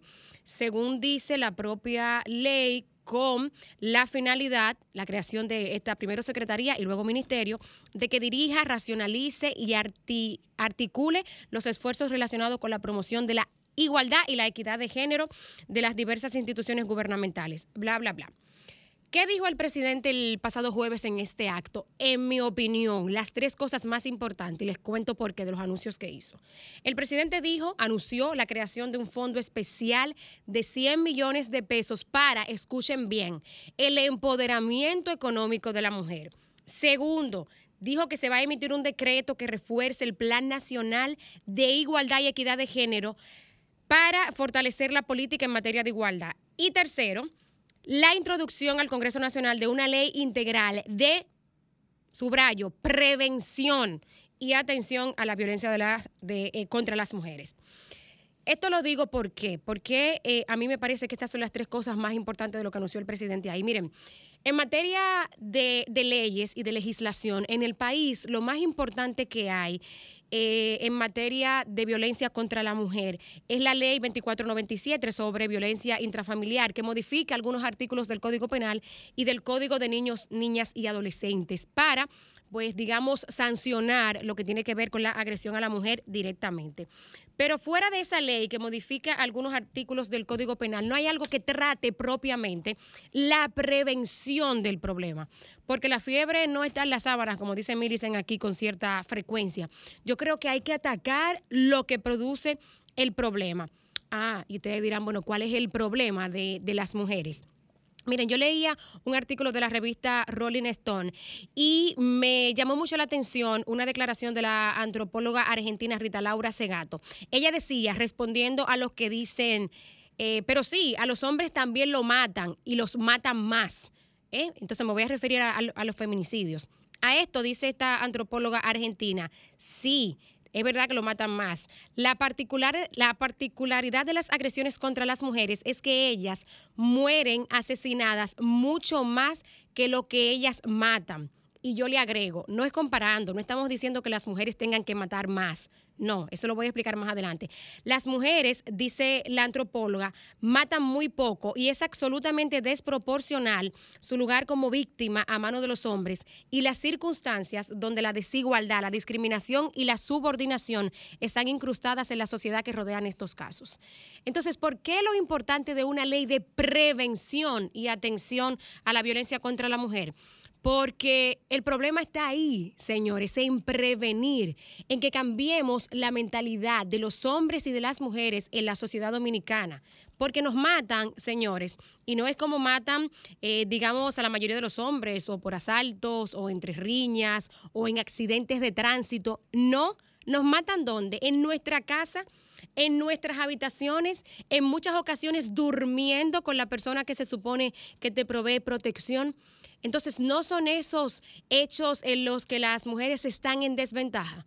Esto lo digo por los que pues todavía eh, se meten en la discusión de por qué el concepto de feminicidio o femicidio. Bueno, lo cierto es que hay que atender de manera particular a las mujeres en este asunto, precisamente porque, como ya decía, no nos matan en atracos, en asaltos, en riñas, nos matan en nuestra casa. Entonces a eso hay que ponerle especial atención y qué bueno que el presidente pues va a promover la creación de una ley de prevención de la violencia contra la mujer y también de empoderamiento económico, porque yo creo que ahí está mucho del asunto de la desigualdad que hay actualmente. Miren, de acuerdo a un informe eh, titulado La pandemia en la sombra de la CEPAL, Al menos 4.091 mujeres murieron víctimas de feminicidio en América Latina, en los 17 países de América Latina y los 9 del Caribe en 2020. ¿Y por qué cito el 2020? Ustedes dirán, Roselvi, pero el 2020 fue el año de la pandemia, estábamos trancados, Milicen. La mayoría de los delitos disminuyeron mientras estábamos encerrados. Pero atención, yo no sé el caso concreto de República Dominicana, pero muchos países reportan que mientras muchos delitos disminuyeron por estar encerrados, los feminicidios se mantuvieron. ¿Por qué? Porque ocurren a lo interno de las viviendas. Entonces no importa cuán encerrados estuviéramos. 4.091 mujeres en el 2020 en América Latina. Este informe recopila además eh, las tasas de muerte y ellos eh, detallan que oigan esto, cuáles son los rangos de edades en que eh, pues matan más a las mujeres en hechos de feminicidio. El primer grupo etario se encuentra entre los 30 y los, 40 y los 44 años, seguido por las mujeres de 15 a 29 años. Esto significa, señores, que estamos perdiendo el presente con perder las mujeres entre 30 y 40 años y estamos perdiendo el futuro, las futuras mujeres, cuando se matan niñas y jovencitas de 15 a 29 años. Felicidades por estos anuncios del presidente. Ojalá que se concreticen y que logren el apoyo que van a necesitar en el Congreso Nacional.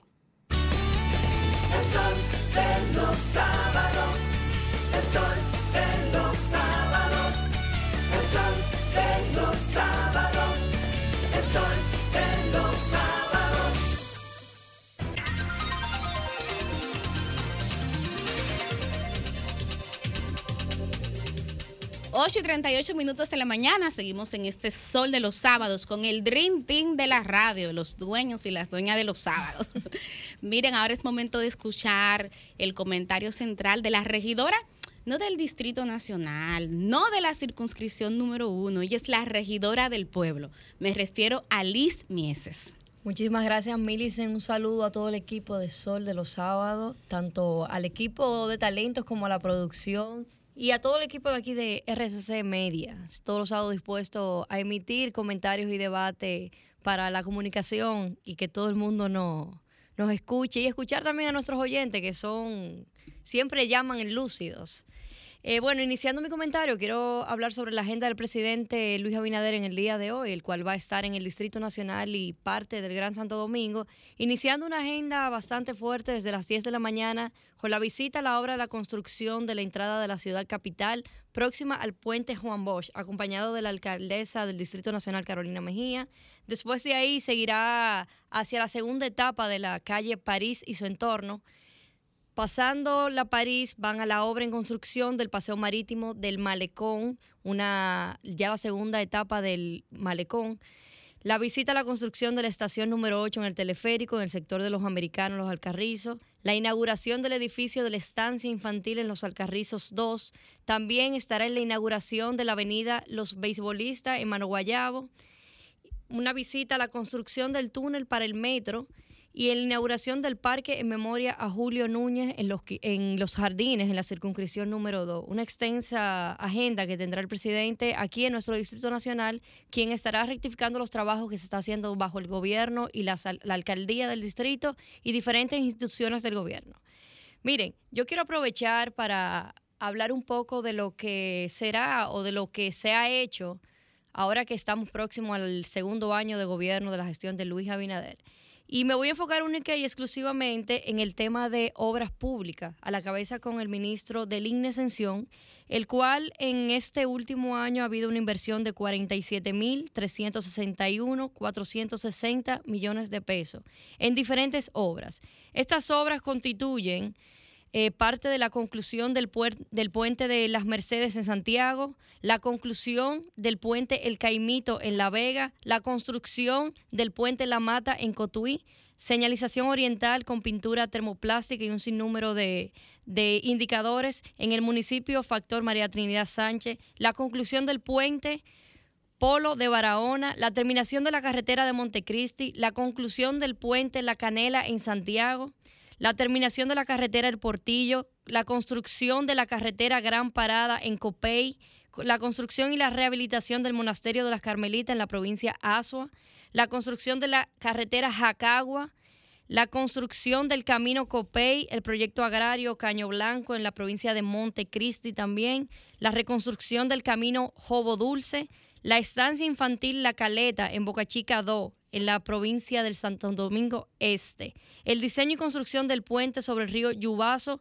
eso es en Cambita, Garavito, diseño y construcción sobre el río Yubazo, perdón, en mejoramiento de los ríos Nigua y Yubazo, la reconstrucción de la carretera Palo Verde, la reconstrucción del camino vecinal, la construcción del alcantarillado. Y con esto le estoy enfocando sola al- en este momento 23 reconstrucciones y construcción de puentes en la República Dominicana bajo el Ministerio de Obras Públicas. Y si seguimos, venimos con la construcción, el equipamiento del Centro Diagnóstico de Atención Primaria en Bonao, el Hospital Municipal de Los Hidalgo en Puerto Plata, la construcción del Hospital Materno Infantil de Boca Chica, la construcción del Hospital Padre Villini y así un sinnúmero de diferentes obras que se han hecho en este último año de gobierno o en lo que va de, de el segundo año de gobierno del presidente Luis Abinader.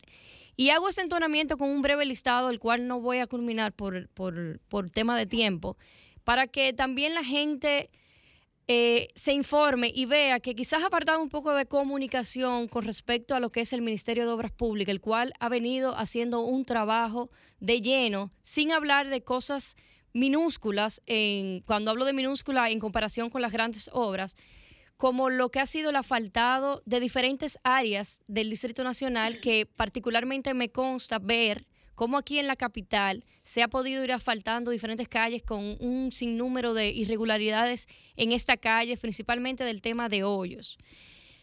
Pasando un poquito eh, el tema, creo que ha habido una falta de comunicación con respecto a, los- a estos proyectos, porque la sociedad ha escuchado, en esta semana escuché diferentes comentarios de que el Ministerio de Obras Públicas no se ha sentido en el último año. Y yo quiero decir a la gente que sí, y que por eso que siempre es importante informarse y ver las realidades que estamos viviendo y lo que están haciendo los diferentes ministerios pro llevar calidad de vida a cada uno de los dominicanos. También en otro orden quiero aprovechar para saludar y felicitar la reinauguración del Parque La Arboleda aquí en el Distrito Nacional en la circunscripción número uno. El Parque La Arboleda es el parque que está frente a Corazones Unidos. Este es un parque eh, que se puede decir que es un parque icónico, ya que cuenta con un arbolado de siempre y, un, y muy conocido por las famosas palomas, el palomar que ha habido. Y decirle que por primera vez una gestión de la alcaldía del distrito, del distrito ha hecho una, un remozamiento tan grande que se puede hablar de una inauguración en vez de, re- de remozamiento. En el día de, al jueves pasado de esta semana, se reinauguró este parque llevando diferentes eh, estructuras al mismo y agradecer las alianzas público-privadas que ha podido contemplar nuestra alcaldesa Carolina Mejía, quien en este caso fue el Grupo Mayen quien representó esta responsabilidad social llevando a cabo esta remodelación. Y qué bueno, porque esto es un parque, yo creo que yo lo valoro como uno de los mejores parques que, tenemos aquí en el Distrito Nacional y ahora totalmente remozado para el disfrute de la gente. Al final del día, los parques lo que hacen es llevar calidad de vida a esos municipios porque los espacios de esparcimiento, demostrados después de una pandemia, son necesarios para poder eh, tener esa calidad de vida que tanto estamos buscando. Y también saludar que en conjunto con esta inauguración se cumplen 100 parques remozados completamente que lleva la alcaldía del distrito a la cabeza con Carolina Mejía. Cambio fuera.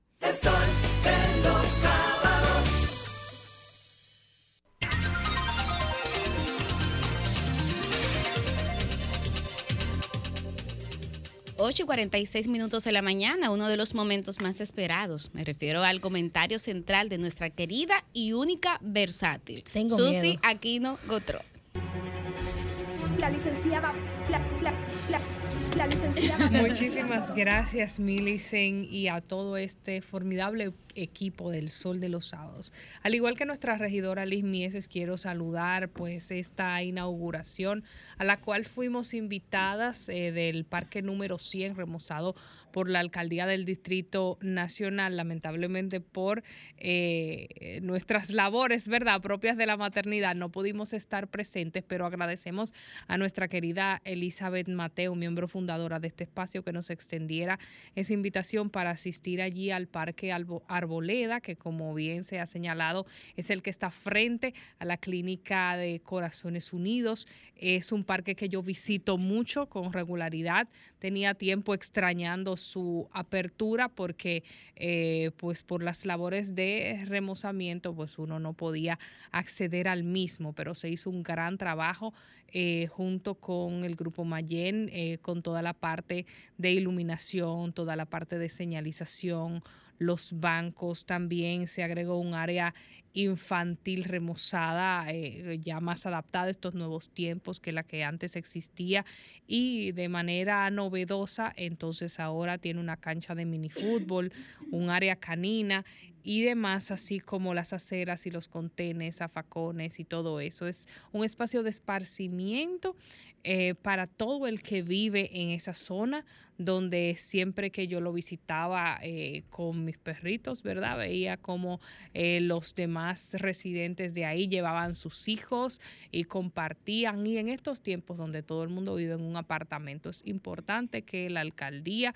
en este caso a la cabeza de, Carolina Mejía, pues tome estas iniciativas de poder adecentar estos lugares que sirven de desahogo a todas las familias y por supuesto para mantener la salud mental de nuestros niños tan importante luego de tiempos de pandemia donde los pobres se las pasaron más encerrados aún en sus casas. Señores, en otro orden, eh, quiero referirme a un tema que ha sonado bastante esta semana. Y mi comentario de hoy lo pudiéramos titular, si se le llamaría de algún modo, de Rochi a Andrés Castillo.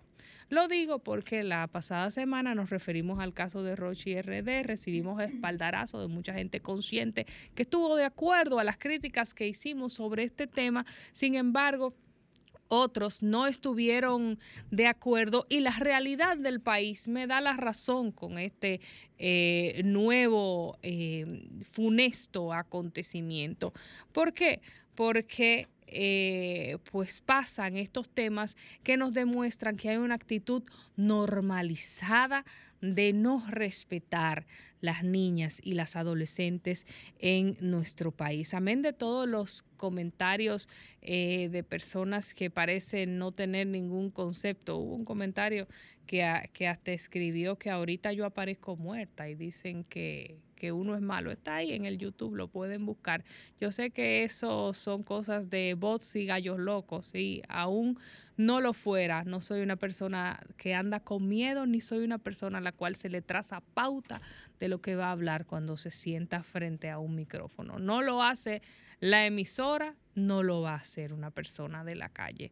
Así que yo voy a seguir refiriéndome a los temas que me importan, a los temas que me interesan y a los temas que esta sociedad necesita que nosotros abordemos. Y pues... eh, Tan segura estoy de que hice lo correcto al referirme al caso de esta persona que aparece esta nueva eh, oportunidad de abordar esta problemática, lamentablemente por acciones negativas como la del actor Andrés Castillo, actor dominicano, quien estuvo eh, molestando a una menor de edad de 14 años, ofreciéndole, como vimos en el reportaje de la periodista de investigación Alicia Ortega, un casting para un papel eh, importante en una película con Mark Wahlberg.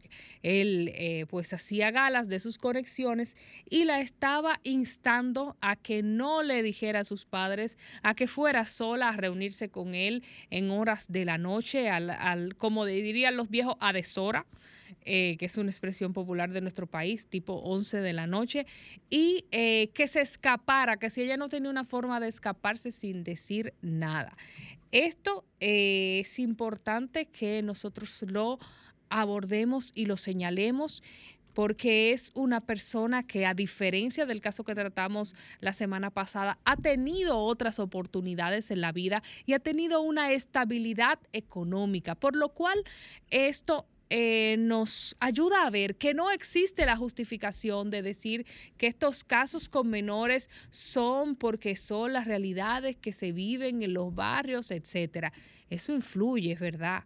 Eso influye, pero las, la, la gente que viene de una posición distinta de bonanza económica también comete estos atropellos, porque a Andrés Castillo se le ve y me han llegado reportes de más o menos cuál ha sido su estilo de vida y su crianza. Y aquí se está normalizando o se ha normalizado históricamente caerle encima a las jovencitas. Señores, a mí me consta, yo inicié en los medios de comunicación a los 14 años, hace 20 años ya. Y desde los 14 años me he, podido notar que para una muchacha subir limpia es una carrera de obstáculos. Te invitan a salir, aún tú andes con tus padres. Yo andaba con mi mamá para todas partes. Y aún así, si en algún momento mi mamá estaba hablando con un productor o algo, alguien se me acercaba para decirme, hubo, hubo un comediante dominicano eh, no de los más famosos, por supuesto, pero que se me acercó a invitarme a salir, yo menor de edad todavía en el colegio, una muchachita, y yo le dije, pero yo soy menor, mire que yo ando hasta con mi mamá, y me dijo, no, pero tu mamá no se tiene que enterar. Entonces así es que operan. Así es que se comportan y nosotros tenemos que tocar estos temas como lo hemos tocado siempre. El CONANI debe eh, tomar acciones más profundas en este tema, el Ministerio Público también, que lo investiguen con fuerza, así como cuando es una persona de origen humilde, así como cuando es un muchacho pobre. Así mismo Andrés Castillo hay que irlo a buscar.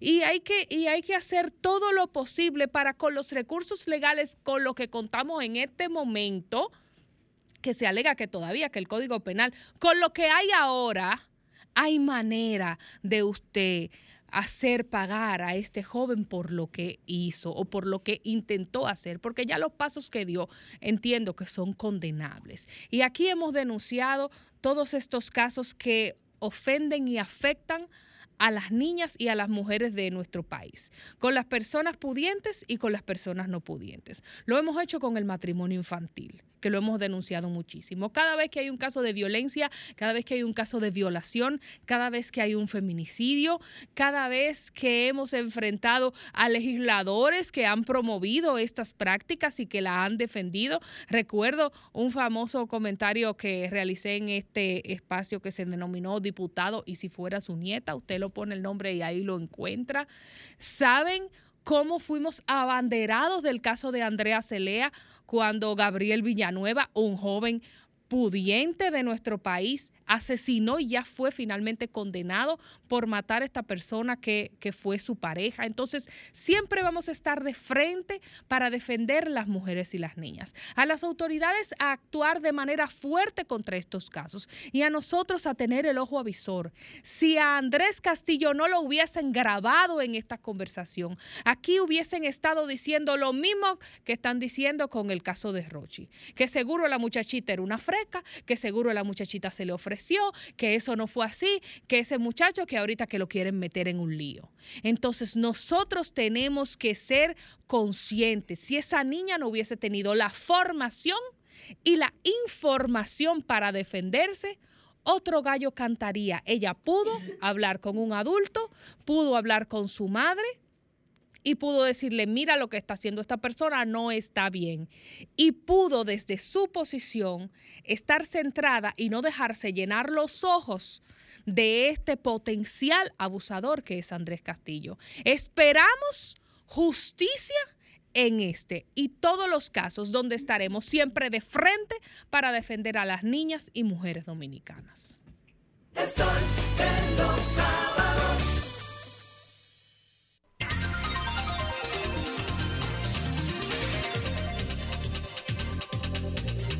8.56 de la mañana y en este momento pues nos toca escuchar a la embajadora del pueblo y co-coordinadora de este espacio, Milicen Uribe.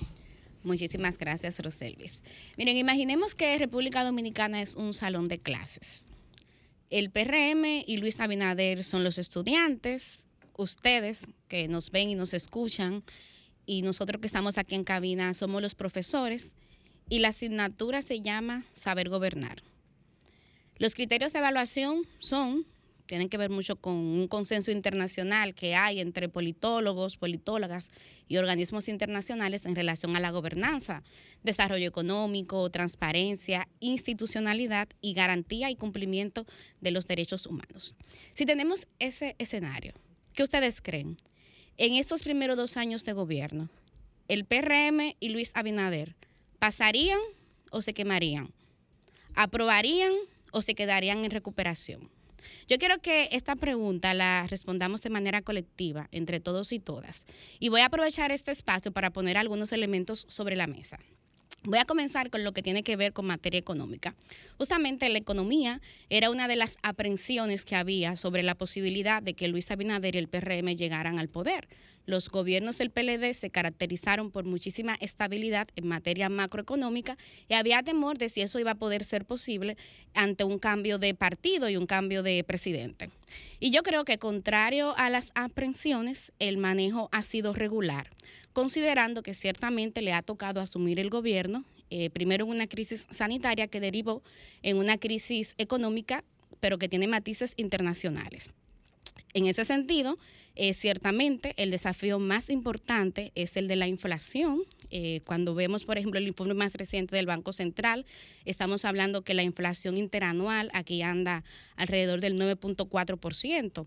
Pero cuando se ve el contexto de lo que está pasando, por ejemplo, en Estados Unidos, Estados Unidos ha tenido inflación récord comparada solamente con la década de los 80. La Unión Europea ha experimentado también la mayor inflación durante toda su existencia. Entonces, no es un problema que pase solamente en República Dominicana.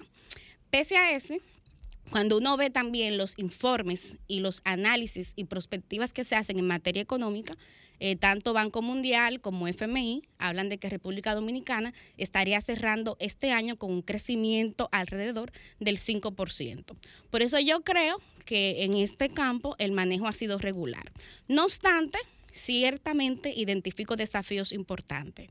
El tema de los precios siguen estando muy altos, eh, pese a que el índice de precio del consumidor del mes de julio presentó un ligero descenso comparado con el de junio. Yo fui esta semana al supermercado y salí casi llorando, porque la verdad es que todo sigue estando demasiado caro. Eh, de igual manera, creo que el tema de los empleos es un desafío importante, eh, no solamente la cantidad de empleos, que el gobierno habla mucho de empleos recuperados, yo creo que hay que hablar de los empleos que no están siendo satisfechos, es decir, la demanda que hay alrededor de empleos, de gente que quiere trabajar y no consigue trabajo, y también un elemento que lamentablemente brilla por su ausencia, la calidad del salario, y no me refiero al salario de funcionarios y funcionarias que hemos visto han estado discretamente y sigilosamente aumentándose sus salarios, sino de los salarios generales, el salario de la gente, que todavía aquí en República Dominicana lamentablemente es muy bajo. Ahí también en materia económica, importante prestar atención a seguir apoyando la producción agropecuaria, que para mí es vital. Vamos al segundo eje, entonces, la asignatura que se llama institucionalidad y transparencia. Y yo creo que esta es una de las que definitivamente le va mejor, donde el gobierno pudiera sacar mejores notas. El presidente Abinader ha dicho constantemente que él quiere ser recordado como un presidente reformador. Y recuerden que justamente hace casi un año, cuando cumplía su primer aniversario de gobierno, él pronunció un discurso en las escalinatas del Palacio y fue ahí donde propuso que el CES convocara un diálogo para discutir 12 reformas. Eso es importante. Aquí lamentablemente la praxis política dominicana se concentra mucho en la política de varilla y cemento. O sea, la tradición ha sido que los presidentes se enfoquen en construir obras, eh, primero porque sabemos que ahí también eso permite que algunos compañeritos tengan un manejo, se mueve una grasa alrededor de eso, pero también porque esas infraestructuras quedan y la aspiración es que cuando se vean esas obras se relacionen inmediatamente al gobierno o al presidente que la construyó.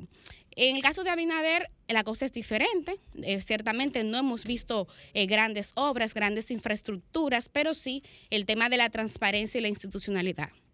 Creo, y estoy siendo muy sincera aquí, que han sido muy valientes en atreverse a nombrar frente al Ministerio Público una persona que no pertenece a su partido político, y creo que hay un esfuerzo efectivamente de luchar contra la corrupción y la impunidad. Aquí tenemos que estar claros y contestes en algo. La corrupción siempre va a existir, siempre va a existir. El problema es la impunidad.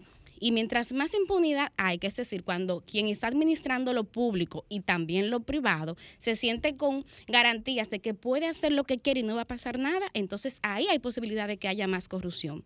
Y hay que reconocer hay que reconocer que en este gobierno la impunidad ha sido menor. Es un área en la que hemos mejorado.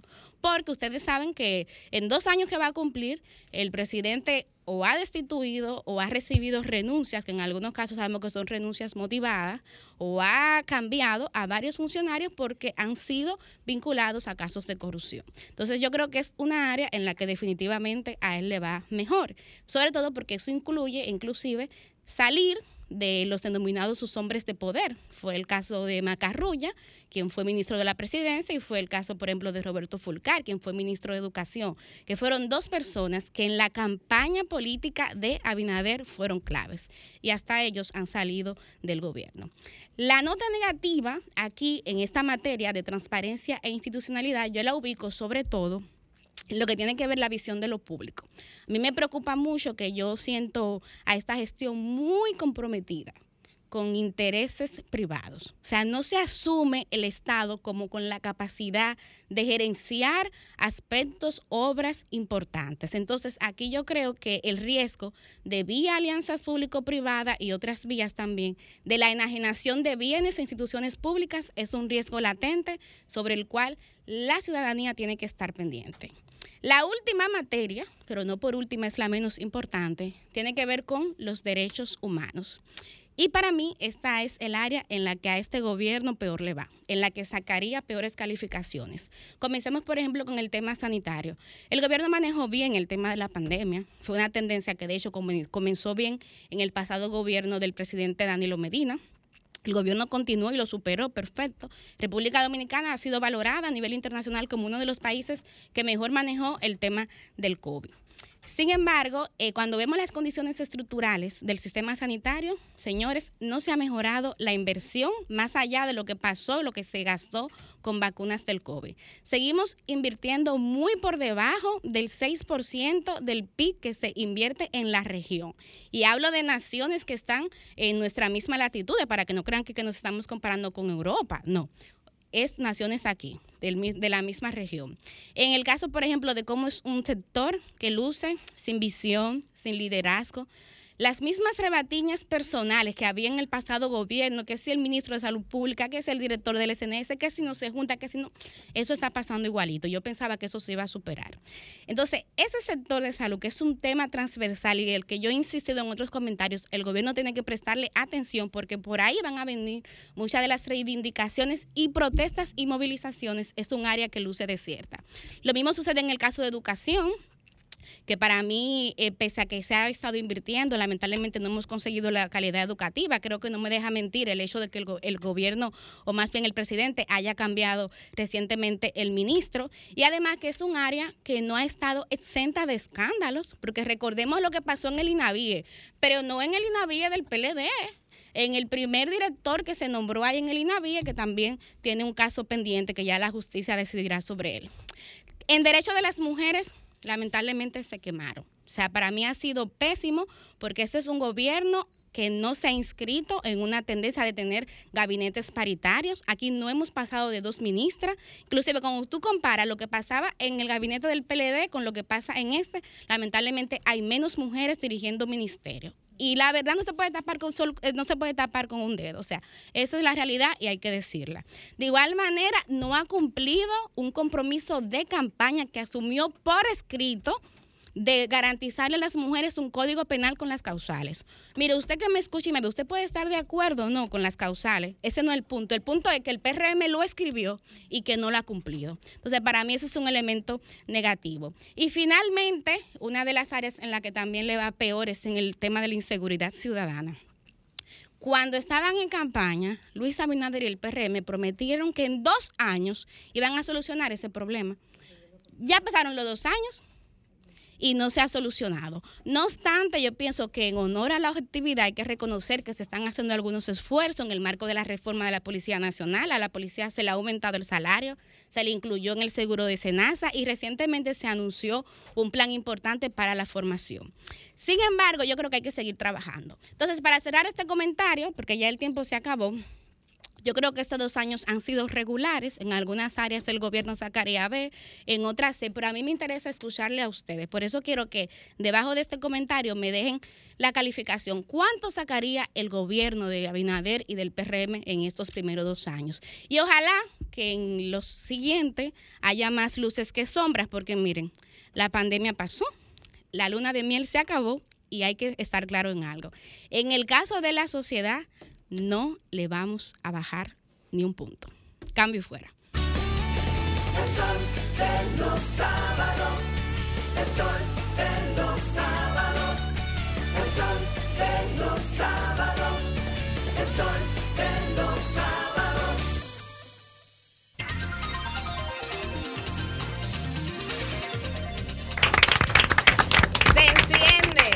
enciende la pista de este sol de los sábados a propósito de los dos primeros años que este martes 16 de agosto cumple el presidente Luis Abinader y el gobierno del Partido Revolucionario Moderno. Vamos a realizar un debate. Un debate donde vamos a rendir cuentas aquí en este Dream Team de la radio. Para eso estamos gratamente acompañados por el diputado Elías Báez, diputado del Partido Revolucionario Moderno. Bienvenido, Elías.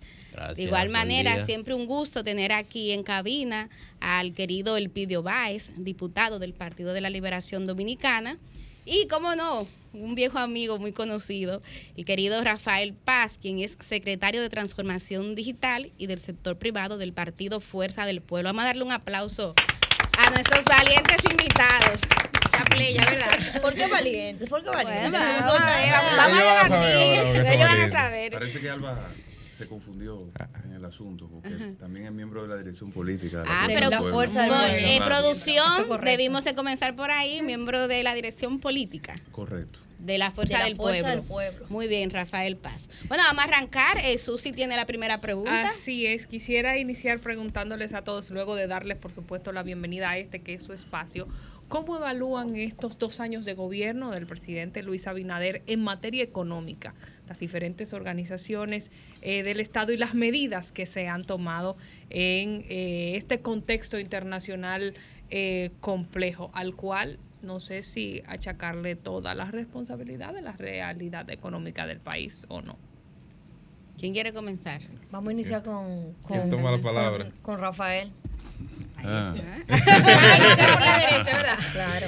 Quieren comenzar conmigo, perfecto. Bueno, miren, señores, yo creo que. Que no está malo estar en la esquina, Rafael. ¿Eh? Que no está malo estar en la esquina. Aquí estoy yo desde los molinos. desde los molinos. Miren, yo creo que la mejor manera de evaluar la política económica de un gobierno es de- desde dos factores esenciales. El primero, todos lo saben, que es el que afecta a las grandes mayorías, la inflación. La inflación porque afecta, eh, digamos, eh, vamos a decir, el, el- no solo el estilo de vida, sino la cotidianidad. ¿Qué ha pasado en términos prácticos? Hemos tenido una inflación galopante en la República Dominicana. Hemos llegado a un nivel récord, un 9.4% de inflación. Eso se traduce a un golpeo fuerte de la canasta básica que ha aumentado en más de 5 mil pesos con un pollo que ronda los 100 pesos, los plátanos, y me voy a referir a los productos de primera necesidad, entre 25 y 35 pesos. Eh, tenemos el huevo entre 8 y 10 pesos, el medio galón de aceite más de 400 pesos. Si nos trasladamos a la salud, hay un incremento de los costos de salud enormes en la República Dominicana. Lo mismo ha ocurrido con servicios básicos como el servicio eléctrico, que se ha aumentado eh, de manera por encima de un 40%. Eso desde la perspectiva de la inflación.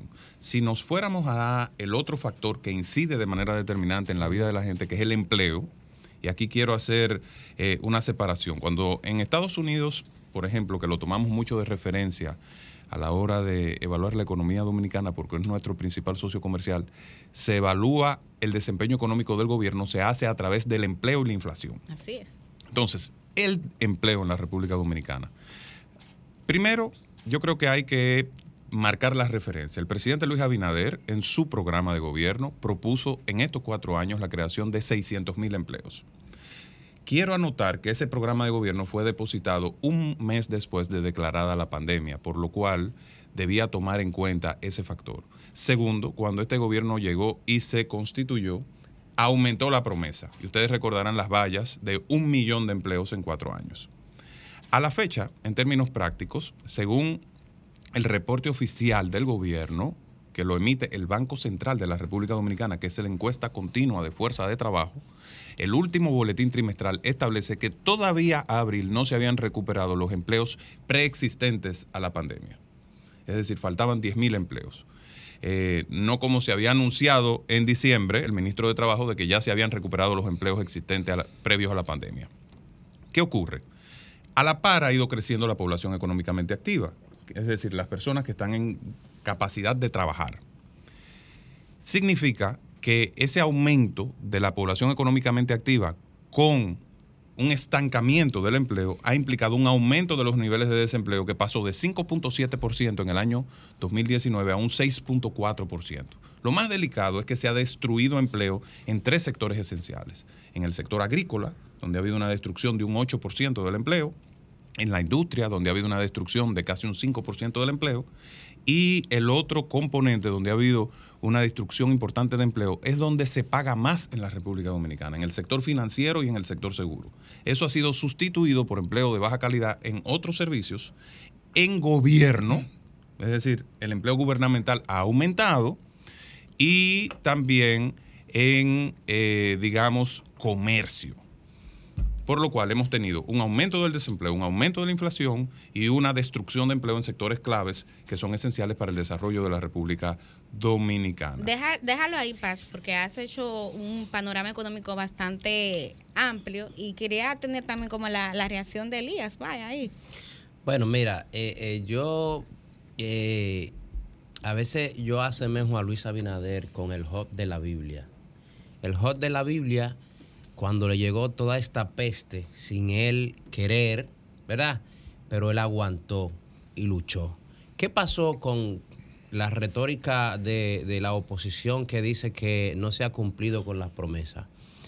Eh, llegamos al poder con una pandemia, con una crisis.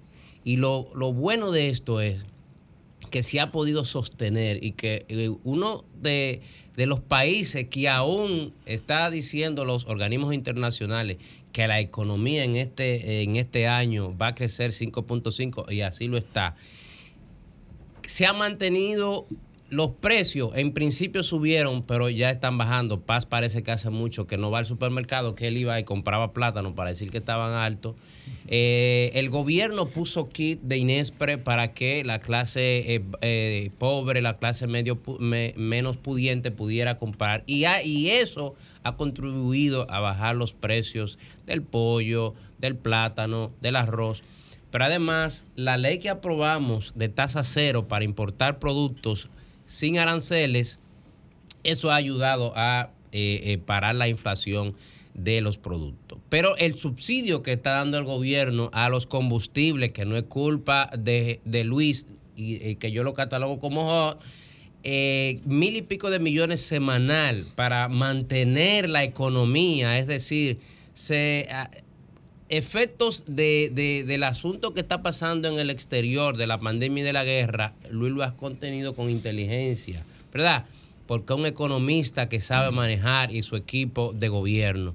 Y nosotros tenemos a un pueblo que tú lo ves tranquilo. ¿Por qué? Porque el pueblo, el, el gobierno le está respondiendo, un gobierno cercano que escucha, que si va a hacer una reforma fiscal, que el propio gobierno anterior decía que aquí no iba a haber un peso, porque ahora ya no se acuerdan de ese discurso que decía el mismo presidente, expresidente Danilo Medina. Señor, el próximo gobierno no va a poder gobernar porque aquí no va a haber, no va a haber un peso. Y aún así, con esa pandemia, con esa crisis, el gobierno ha mantenido la economía y ha mantenido a un pueblo tranquilo, lo escucha y cuando eh, se iba a hacer la reforma y el pueblo se opuso, pues Luis dijo, no, pues no lo vamos a hacer porque el pueblo no quiere. Y siempre está cercano, siempre está escuchándole y ha dado, le ha dado al pueblo tranquilidad. Bueno, y el pueblo ha entendido a Luis, que es lo más interesante, que los factores externos, por lo que está pasando, que un poco se subió algunos precios, no es culpa del gobierno, no es culpa de, de- de nuestro país. Ahora, sí hay que resaltar en algo de la oposición, que la oposición quisiera que esa crisis internacional siguiera para ellos sacar provecho político. Tú lo ves, ay, la inflación nos está matando y esto, qué sé yo qué. Pero ellos están locos porque se arme otra guerra. A ver si, si se acaba y, y Luis no pueda controlar para entonces ellos sacar provecho político, pescar en mal revuelto y decir, nosotros somos los salvadores. Pues no, eso no se le va a dar porque tenemos un presidente inteligente con unos eh, eh, ejecutivos que están ejecutando todos estos funcionarios lo que se llama una política económica buena para el país y estamos aguantando la crisis que viene desde fuera, eh, que no es de, que no es de nosotros. Vamos a ver Y qué se le dice- peló el billete a la oposición. Vamos a ver qué dice el Pidio Vice de eso, Elías, diputado. Sí, muy bien, muchas gracias por la invitación. Hay un, un tema que no ha sido abordado y que forma parte del desempeño económico de este gobierno y tiene que ver con el fuerte endeudamiento. Este es el gobierno que en corto tiempo ha contraído un nivel de, de endeudamiento que es sumamente preocupante. Y no conforme con haberse endeudado eh, en moneda dura, eh, en el Congreso actualmente hay depositado eh, contratos de préstamos cercanos a mil millones de dólares. Solamente en la Cámara de Diputados nosotros tenemos eh, contratos de préstamos de 640 millones de dólares. Wow. Y eh, estimamos que cuando abra la legislatura, evidente el gobier- evidentemente el gobierno va a presionar para que esos contratos de préstamo eh, se aprueben. Probablemente no se aprobaron ahora por el tema de la eh, ley de extinción de dominio que polarizó a las distintas bancadas en la Cámara. Pero además del fuerte endeudamiento, está la caída de lo que es la producción agropecuaria. Actualmente el nivel de eh, la caída de la- del aporte de la producción agropecuaria en relación con el PIB era de un 6%. Actualmente anda por el 2%. Hay menos áreas sembradas y hay menos producción. Y eh, prácticamente se le da un tiro de gracia a la producción agropecuaria cuando el gobierno decide beneficiar a los importadores, a los importadores, eh, exonerándolo del pago de impuestos con el tema de la tasa cero, para que traigan productos, pero no para bajar el precio de los productos que se consumen en República Dominicana. Porque lo que hicieron fue importar la inflación. Los productos no bajaron, los precios no bajaron, porque fuera del país están tan caros como aquí. Pero otro elemento a destacar, el nivel de inflación que se registraba en la República Dominicana antes de que estallara la guerra con Ucrania rondaba por encima del 8% la inflación. Una de las tasas de inflación más elevadas de América Latina y el Caribe. Se agravó el tema cuando vino el tema de la, De la invasión de Rusia a Ucrania. de la invasión de Rusia a Ucrania. Pero hay otro elemento que es bueno tomar en cuenta con este tema del de, manejo de la economía y es la, el déficit fiscal. ¿Cuál es el peso que tiene el déficit fiscal en una economía? Que aumenta la deuda pública, porque el déficit se cubre con préstamos. Y en la medida en que el gobierno no puede cerrar la brecha y no puede bajar el déficit, en esa misma medida tendrá que continuar contrayendo préstamos. Eh, tal y como se decía por acá, el tema de la economía es un tema transversal para la sociedad. Va- vamos a ver, eh, diputado, eh, a Cristian Cabrera, que el periodista joven que tiene una pregunta. Sí, señor. Yo quiero saber sus planteamientos sobre el tema de la seguridad ciudadana, que según la mayoría de las encuestas es una de las principales preocupaciones de los dominicanos en estos momentos. Sí pedirles eh, eh, la mayor brevedad posible en la respuesta para así poder abordar la mayor amplitud de temas y poder tener todo el espacio posible para debatir eh, sobre lo que han sido los dos años de gobierno de Luis Abinader hasta el momento. Vamos a comenzar con Elías Baez esta ronda, diputado del Pero, PRM. un- una- yo quiero, antes de entrar en esa ronda, hay un dato muy importante que se quedó respecto al tema económico que está íntimamente vinculado a lo que se está preguntando ahora. ¿Ustedes saben cuál es la cantidad de pobres que se ha generado en la República Dominicana en los últimos dos años? 400 mil nuevos pobres. 400 mil personas que perdieron su calidad de vida. Entonces, eso es como producto de esa gestión económica y yo a veces al día y a los voceros gubernamentales lo entiendo. Ellos quieren casi canonizar al presidente. Oye, es un hop. El hop de la palabra eh, de la Biblia. Pero lamentablemente la gente hoy está sufriendo por un desempeño económico. Y yo creo que el problema es, si ellos hubieran aceptado lo que está diciendo hoy Elías dos años después, de que hay una crisis en la República Dominicana, desde el día uno, y no se hubiera planteado un gobierno con expectativas por las nubes, eh, de grandes realizaciones y de las gra- grandes transformaciones nacionales, sino un gobierno para gestionar la crisis. Entonces hubiéramos podido afrontar a tiempo todas esas vicisitudes y el pueblo dominicano se hubiera unido para enfrentar esta crisis. Permítanos, permítanos pase para que Elías aborde, aborde el tema y más adelante. Sí, claro. eh, eh, mira, eh, los organismos internacionales han dicho que, ha- que hay una hambruna a nivel mundial y la hambruna te lleva a la persona menos pudiente, al pobre, o sea que el pobre, eh, si se ha crecido, se ha crecido a nivel mundial, eso por un, por un lado. Por otro lado, eh, hay un presidente que ha hecho historia porque tenemos desde la creación de la República que nunca nadie había querido meterle la mano a la Policía Nacional. Que sabemos que yo, que fui fiscal 12 años, sabemos que eh, ahí eh, ingresaban gente que querían cuidar un punto de droga y querían el arma para eso. Tigres que lo que querían es ser policía y nadie había querido eh, empezar a reformar la Policía Nacional. Y Luis Abinader empezó lo que es hacer un plan. Incluso la ley de, que rige la Policía Nacional tiene muchísimos años y los reglamentos que establecían esa ley no la había nadie hecho. Ya se empezaron a hacer los reglamentos. Porque incluso para parar a un ciudadano, un policía, hay un reglamento que dice cómo que debe de parar. Entonces, eso conlleva lo que es la transformación para asuntos de la seguridad. Claro que en dos años nosotros no vamos a resolver el asunto de la seguridad. O sea, es un asunto, y menos con eh, eh, falta de dinero que tenemos, porque ustedes saben que no hay dinero, lo saben, y lo saben eh, la oposición, porque gobernaron y lo decían. Ahora, la delincuencia está frenada porque hubo una acción que incluso hay que reconocer en el gobierno pasado que también utilizaban la guardia para apoyar a la policía y nosotros como gobierno tomamos también, la guardia está apoyando a la Policía Nacional en lo que se reforma la policía. Porque ¿qué pasa con la policía?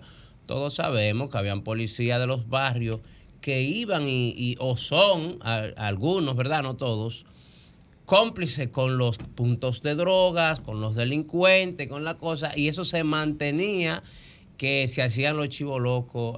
Mientras no haya una reforma en ese sentido, que, sea, que haya un perfil de un policía profesional que eh, con ética y que sepa que lo que él está para combatir, combatir la delincuencia, no para ser aliado de ellos, hacia allá es que vamos, ¿verdad? Tenemos que transformar la policía para el tema de que haya una policía preventiva con el asunto de la seguridad. Y mientras tanto, estamos metiéndole mano con apoyo de la guardia y ustedes ven que ha bajado el tema del sonido de la delincuencia. Va- vamos a escuchar a Elpidio Vázquez, que de hecho tiene mucha experiencia porque ha formado y presidido parte de la Comisión de Seguridad Ciudadana, ¿verdad? Tuve la De la responsabilidad reforma de la ley, También. de la policía. de dirigir los trabajos para aprobar la ley de Y reforma de la policía. No, ¿verdad?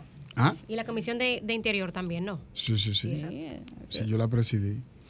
Adelante el pidio. Miren, la pregunta es acerca de la seguridad ciudadana. Y la Policía Nacional es un componente de la seguridad ciudadana. Por eso ustedes ven que en las últimas semanas se han hecho como tres o cuatro marchas en los pueblos pidiendo que mejore la seguridad. Porque una cosa es trabajar con el órgano que tiene la responsabilidad de la vigilancia y la protección. Y otra cosa es ver el componente de seguridad en sentido macro. Las mujeres siguen muriendo a mano de la pareja y expareja, por ejemplo. Pero eso no es seguridad ciudadana, diputado. Eso entra en el campo, porque el concepto de seguridad es muy amplio. La policía es un componente de la seguridad. Fíjese que cuando se desborda el tema de la seguridad y la percepción asusta a la población, entonces el gobierno llama a la guardia y se refuerza el tema de la... Pasa igual que con los accidentes de tránsito. Usted no se imagina la cantidad de muertes, de daños y de personas, eh, eh, digamos, que pagan con, con su mala salud los accidentes de tránsito. Porque hay un, hay un problema de seguridad ciudadana vinculada con ese tema. Entonces el concepto de seguridad es muy amplio, porque está la seguridad interior, que se le ha dado en llamar seguridad ciudadana, seguridad democrática, y está el concepto de la soberanía nacional, que es ya la seguridad del Estado, donde entran las Fuerzas Armadas en sus distintas ramas. Entonces yo entiendo que un proceso de reforma de la seguridad eh, lleva tiempo. Aquí la gente piensa que un día cambian al director de la policía y ya con esto la seguridad va a mejorar. Y no es así. Porque entran muchos factores. Entra el factor, en la seguridad ciudadana, entra el factor económico. ¿Y qué hemos tenido en la sociedad? Un deterioro de las condiciones económicas de los sectores más empobrecidos de la sociedad. Entonces, yo lo que entiendo es que se debe seguir trabajando con todos los eh, sectores que impactan la seguridad ciudadana. La policía es una de ellas. Y qué bueno que se le haya dado continuidad y que se le ponga plata, porque aquí se hacen muchos anuncios. Anuncios por aquí, anuncios por allá, anuncios por el otro lado, pero no le ponen el dinero. Y como no le ponen el dinero, todo se queda en anuncios. ¿Cuánto gana un policía? ¿Cuánto se le paga un policía? En una banca y en un punto de droga le pagan más que lo que le paga la institución, Vamos, perdón, el pido por también. ejemplo. A, a y ver esa es una realidad. Pero no se puede dejar de, de reconocer, diputado, que se subió el, el salario a propósito de, de ese último punto que usted señala, por ejemplo. Vamos a ver qué dice te suben el salario y la canasta familiar se dispara de 36 mil a 42 mil pesos. Pero no solamente en nuestro país, Pero, por ejemplo. en el mundo entero. Rafael No, lo que- Paz, lo- Rafael Lo que yo Paz. quiero es que se vea eh, el tema eh, eh, de manera integral. Cuando se hacen eh, esfuerzos para mejorar, digamos, la policía institucional, la policía como cuerpo, como institución, eso hay que aplaudirlo. Porque la sociedad está pidiendo que se le garantice la seguridad ciudadana, que es uno de los derechos fundamentales. Adelante, Rafael. A mí me gusta siempre poner los temas en contexto en función de los datos. ¿Cuál es el dato aquí? Año 2021, 1.179 muertes violentas en la República Dominicana. Rompimos una tendencia de 11 años, de 11 años, de reducción progresiva de las muertes violentas todos los años. Nos retrotraímos al año 2017. Y ustedes dirán, bueno, pero quizás eso pasó en todo el mundo. La realidad es que no, que en América Latina en el año 2021 se redujeron los índices de muertes violentas, sin embargo en República Dominicana aumentó. Al punto de que tuvimos que meter tanquetas en los barrios eh, para de manera indiscriminada generar terror social y tratar de generar un impacto frente a la opinión pública. Mira, en mi caso, yo le he dedicado tiempo al estudio de los temas de seguridad ciudadana. Mi tesis de grado fue Antecedentes, Orígenes, Evolución del Ministerio Público y su proceso de adaptación al nuevo proceso penal. Y a mí me gusta enfocar el tema de la seguridad ciudadana en amplio. Y yo creo que a veces el afán de, montar campañas de comunicación para lograr, eh, vamos a decir, simpatía de los ciudadanos nos hace fallar. Mira, El sistema de justicia de la República Dominicana ha sido modificado de manera progresiva en los últimos años. Se comenzó con una gran reforma judicial en el año 1997 con la Suprema Corte de Justicia en aquel momento. Luego la implementación de la nueva del Estatuto del Ministerio Público y del nuevo proceso penal en el año 2004. eh, la creación de la Escuela del Ministerio Público, la profesionalización de los fiscales. Hoy tenemos fiscales de carrera porque se hizo una gran reforma. Pero también la policía fue reformada en el año 2004 y debo reconocer, en el gobierno de Hipólito Mejía se hizo una modificación a la ley de la Policía Nacional, pero recientemente se hizo una modificación a la ley de la Policía Nacional. Y esos cambios que hoy se pueden hacer, se hacen. ¿Ustedes saben por qué? Porque existe el andamiaje jurídico para que se pueda hacer. Hoy se puede implementar una nueva doctrina de formación en la policía y nuevos cuerpos, eh, o sea, eh, reformar la capacitación, hacer una gestión mucho más eficiente, que las compras puedan ser auditadas. Ustedes saben que la Policía Nacional antes hacía compras y la Dirección General de Compras y Contrataciones no tenía capacidad de supervisar lo que compraba la Policía Nacional o que la seguridad social de la policía no estaba regida por el sistema de seguridad social. Todas esas modificaciones fueron introducidas en los últimos años. Pero Ahora, ¿cómo, ¿cómo valoras tú la ¿dónde gestión que ha hecho detalle? este gobierno de ese tema, Paz? el detalle. Yo creo que los datos no mienten. Ha habido un desborde de la delincuencia. Ha habido un desborde de las muertes violentas. ¿Ustedes saben a qué responde el aumento de muertes violentas? En un 40% a narcotráfico, atracos y robos. La gente está al grito. Entonces, ¿qué pasa? Al final, ¿ustedes han visto que se ha dedicado mayor presupuesto a la Policía Nacional o a la Seguridad Ciudadana? En la realidad, no. Se lo están sacando de los bolsillos los empresarios a través de un fideicomiso, que lo están motivando a que aporten dinero. Entonces están encareciendo el costo de la seguridad en vez de priorizar en el presupuesto nacional el tema de la seguridad ciudadana. Bueno, hay otros temas. Este de la seguridad ciudadana apasiona mucho, pero vamos a hacer una pausa y cuando regresemos vamos a integrar el debate, el tema de la corrupción, la institucionalidad, el Ministerio Público y otros más. Y el del 911. Cambio fuera. de los sábados, el sol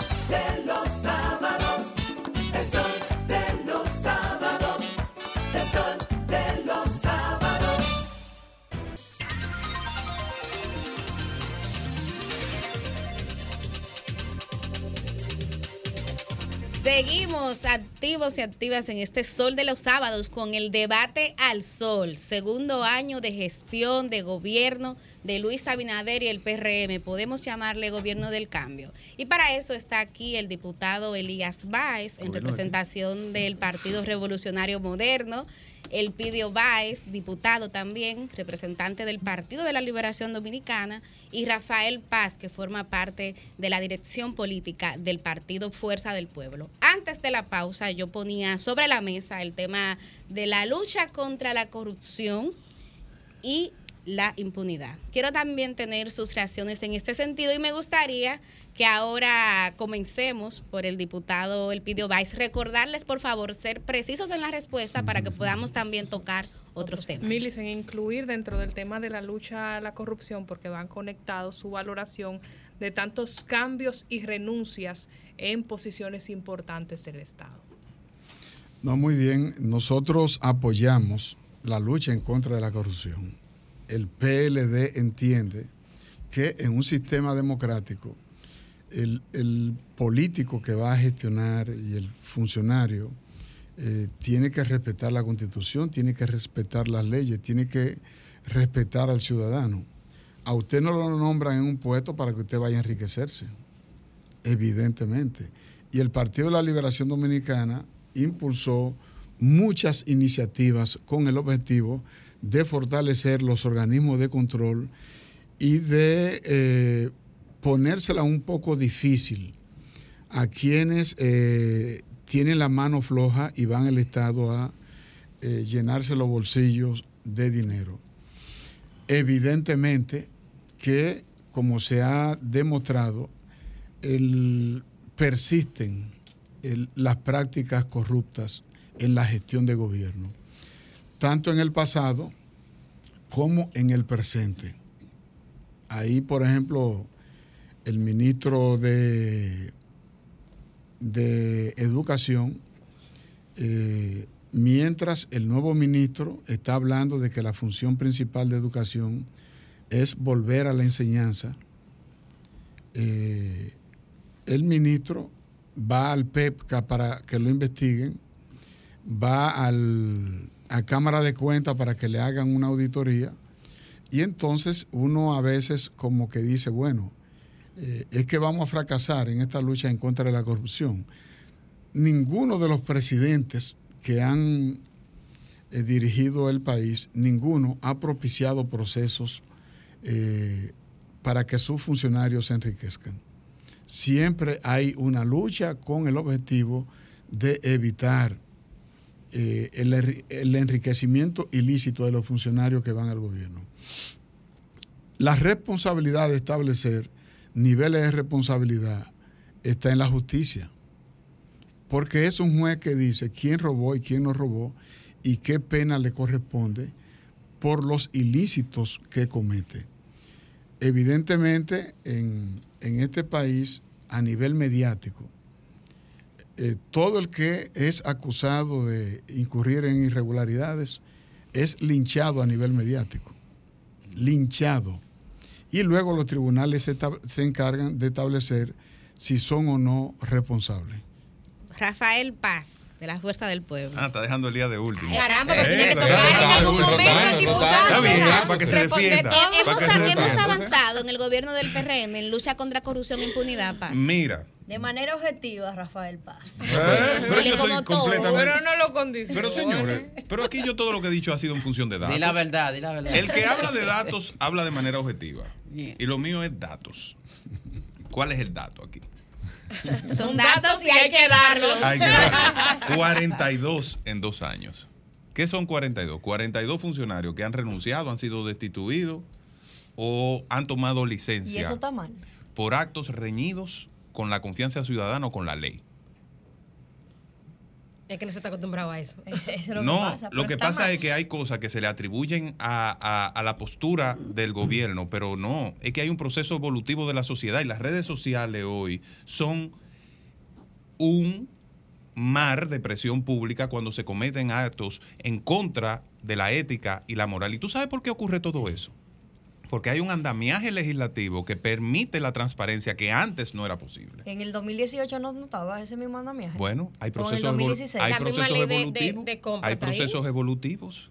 Hay procesos evolutivos, pero no presenten como logro que renuncien los funcionarios, Pero que no, lo tengan que No es cancelar. un logro. Lo que, Eso no es un que- logro. lo que sí es una realidad es que nunca se vea Lo que, visto. lo que es una realidad es que el 20% del gabinete de la República Dominicana, el 20% del gabinete ha tenido que salir por la tercera cuerda. Paz, pero Ahora. a- antes de que entres ahí, para cerrar esta parte que es importante, ¿es positivo o no que ante un escándalo de corrupción el presidente no lo ignore, no se quede callado y reaccione y llegue inclusive a destituir gente de su, de su estructura política, Es como correcto. Fulcar, Mira, por ejemplo? déjame decirte, es positivo, pero no es positivo tampoco ten- elegir personas que van a ir a la función pública de manera sistemática, porque si tú me dijeras que uno o dos, yo te dijera, ok, está bien, pero aquí hay un problema de selección de personal, de criterio a la hora de establecer quién es ministro no o quién es director general. Eso no se puede eh, No, pero predecir. Quiero decirlo, no se puede predecir, pero si no se, si no se puede predecir en un caso está bien, pero en, en 42 casos no se podía predecir. Ahora, es positivo. Yo, oye, el que meta la mano, hay que aplicarle la ley y debemos modificar las leyes y avanzar en la legislación para que las sanciones sean cada vez más efectivas. Esa es una lucha de todos los dominicanos. Ahora, ¿por qué yo estoy siendo tan enfático en esto? Al final no es por un tema partidario, es por un tema país.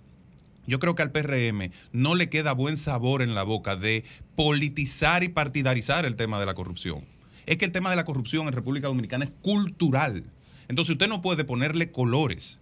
Es un tema que incide en la manera de ser de todos los partidos políticos, de todos los ciudadanos, del sector privado. Aquí hay una situación compleja que hay que atacar y tenemos que hacer un compromiso todos con ese propósito. Vamos a ver qué dice el Mira, oficialismo. la, la oposición no quiere admitir la verdad. Oye, por Dios, le buscan la quinta pata. Al ¿Cuál- gato. cu- ¿Cuál es el cambio? El cambio, ¿qué era lo que decía la Marcha Verde? Cero impunidad. Los pecadores siempre, se- el ser humano trae en la sangre ser pecador. Jesús dijo, el que Está muy esté libre de pecado, que tire la primera piedra. ¿Por Este qué, nada más le por queda qué rezar a- aquí. nos enseñó a orar incluso?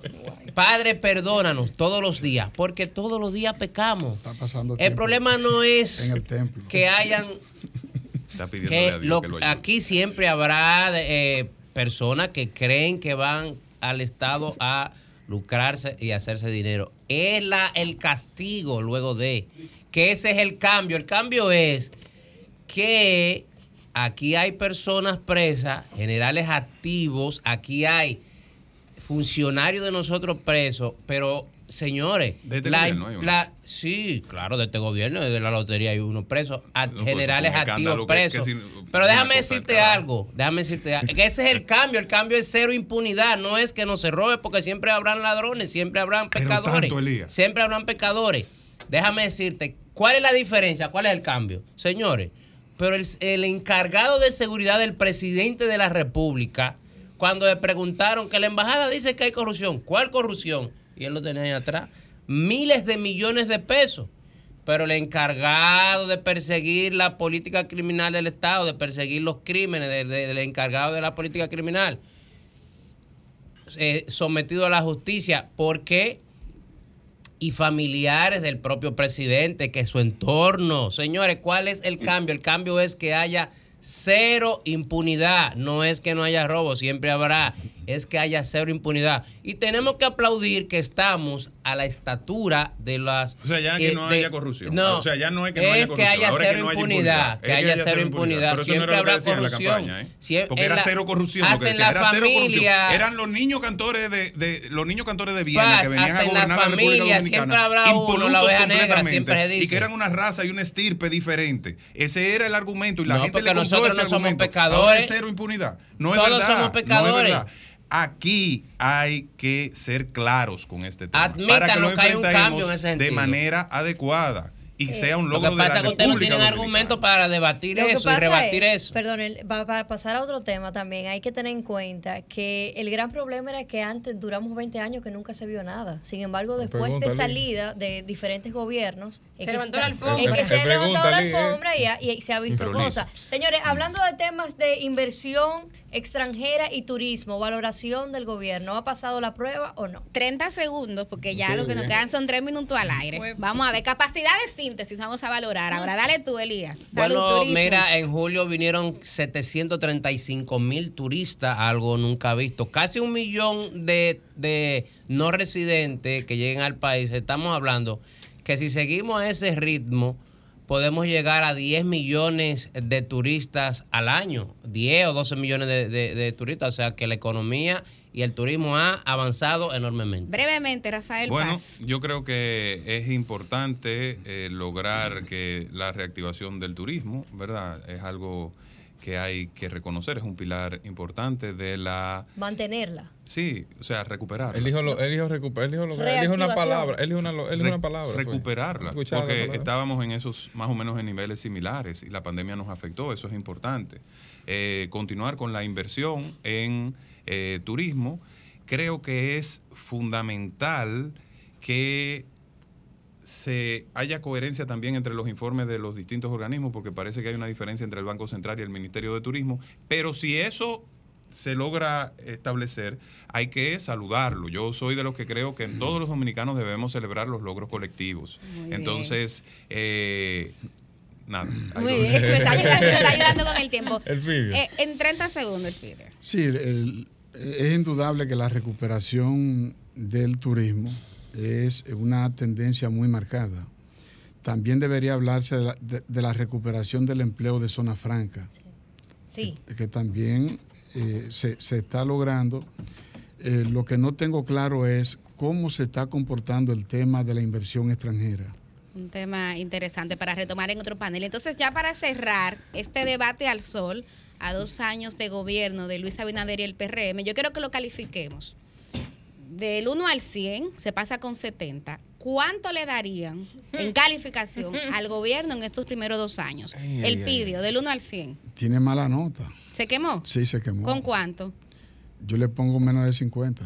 Menos de 50. Rafael Paz, Un gobierno de promesas incumplidas y para unos pocos, un 50. 50 también. Elías Elías, un Bar. 100.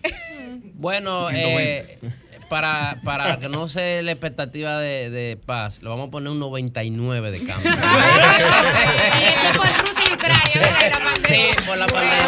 Muchísimas gracias. Mira, agradecemos mucho que hayan venido a debatir. Hay políticos que no quieren, no quieren enfrentarse a las ideas. De modo que para nosotros y nosotras es un honor aquí en Sol de los Sábados. Otro aplauso para ustedes. Gracias.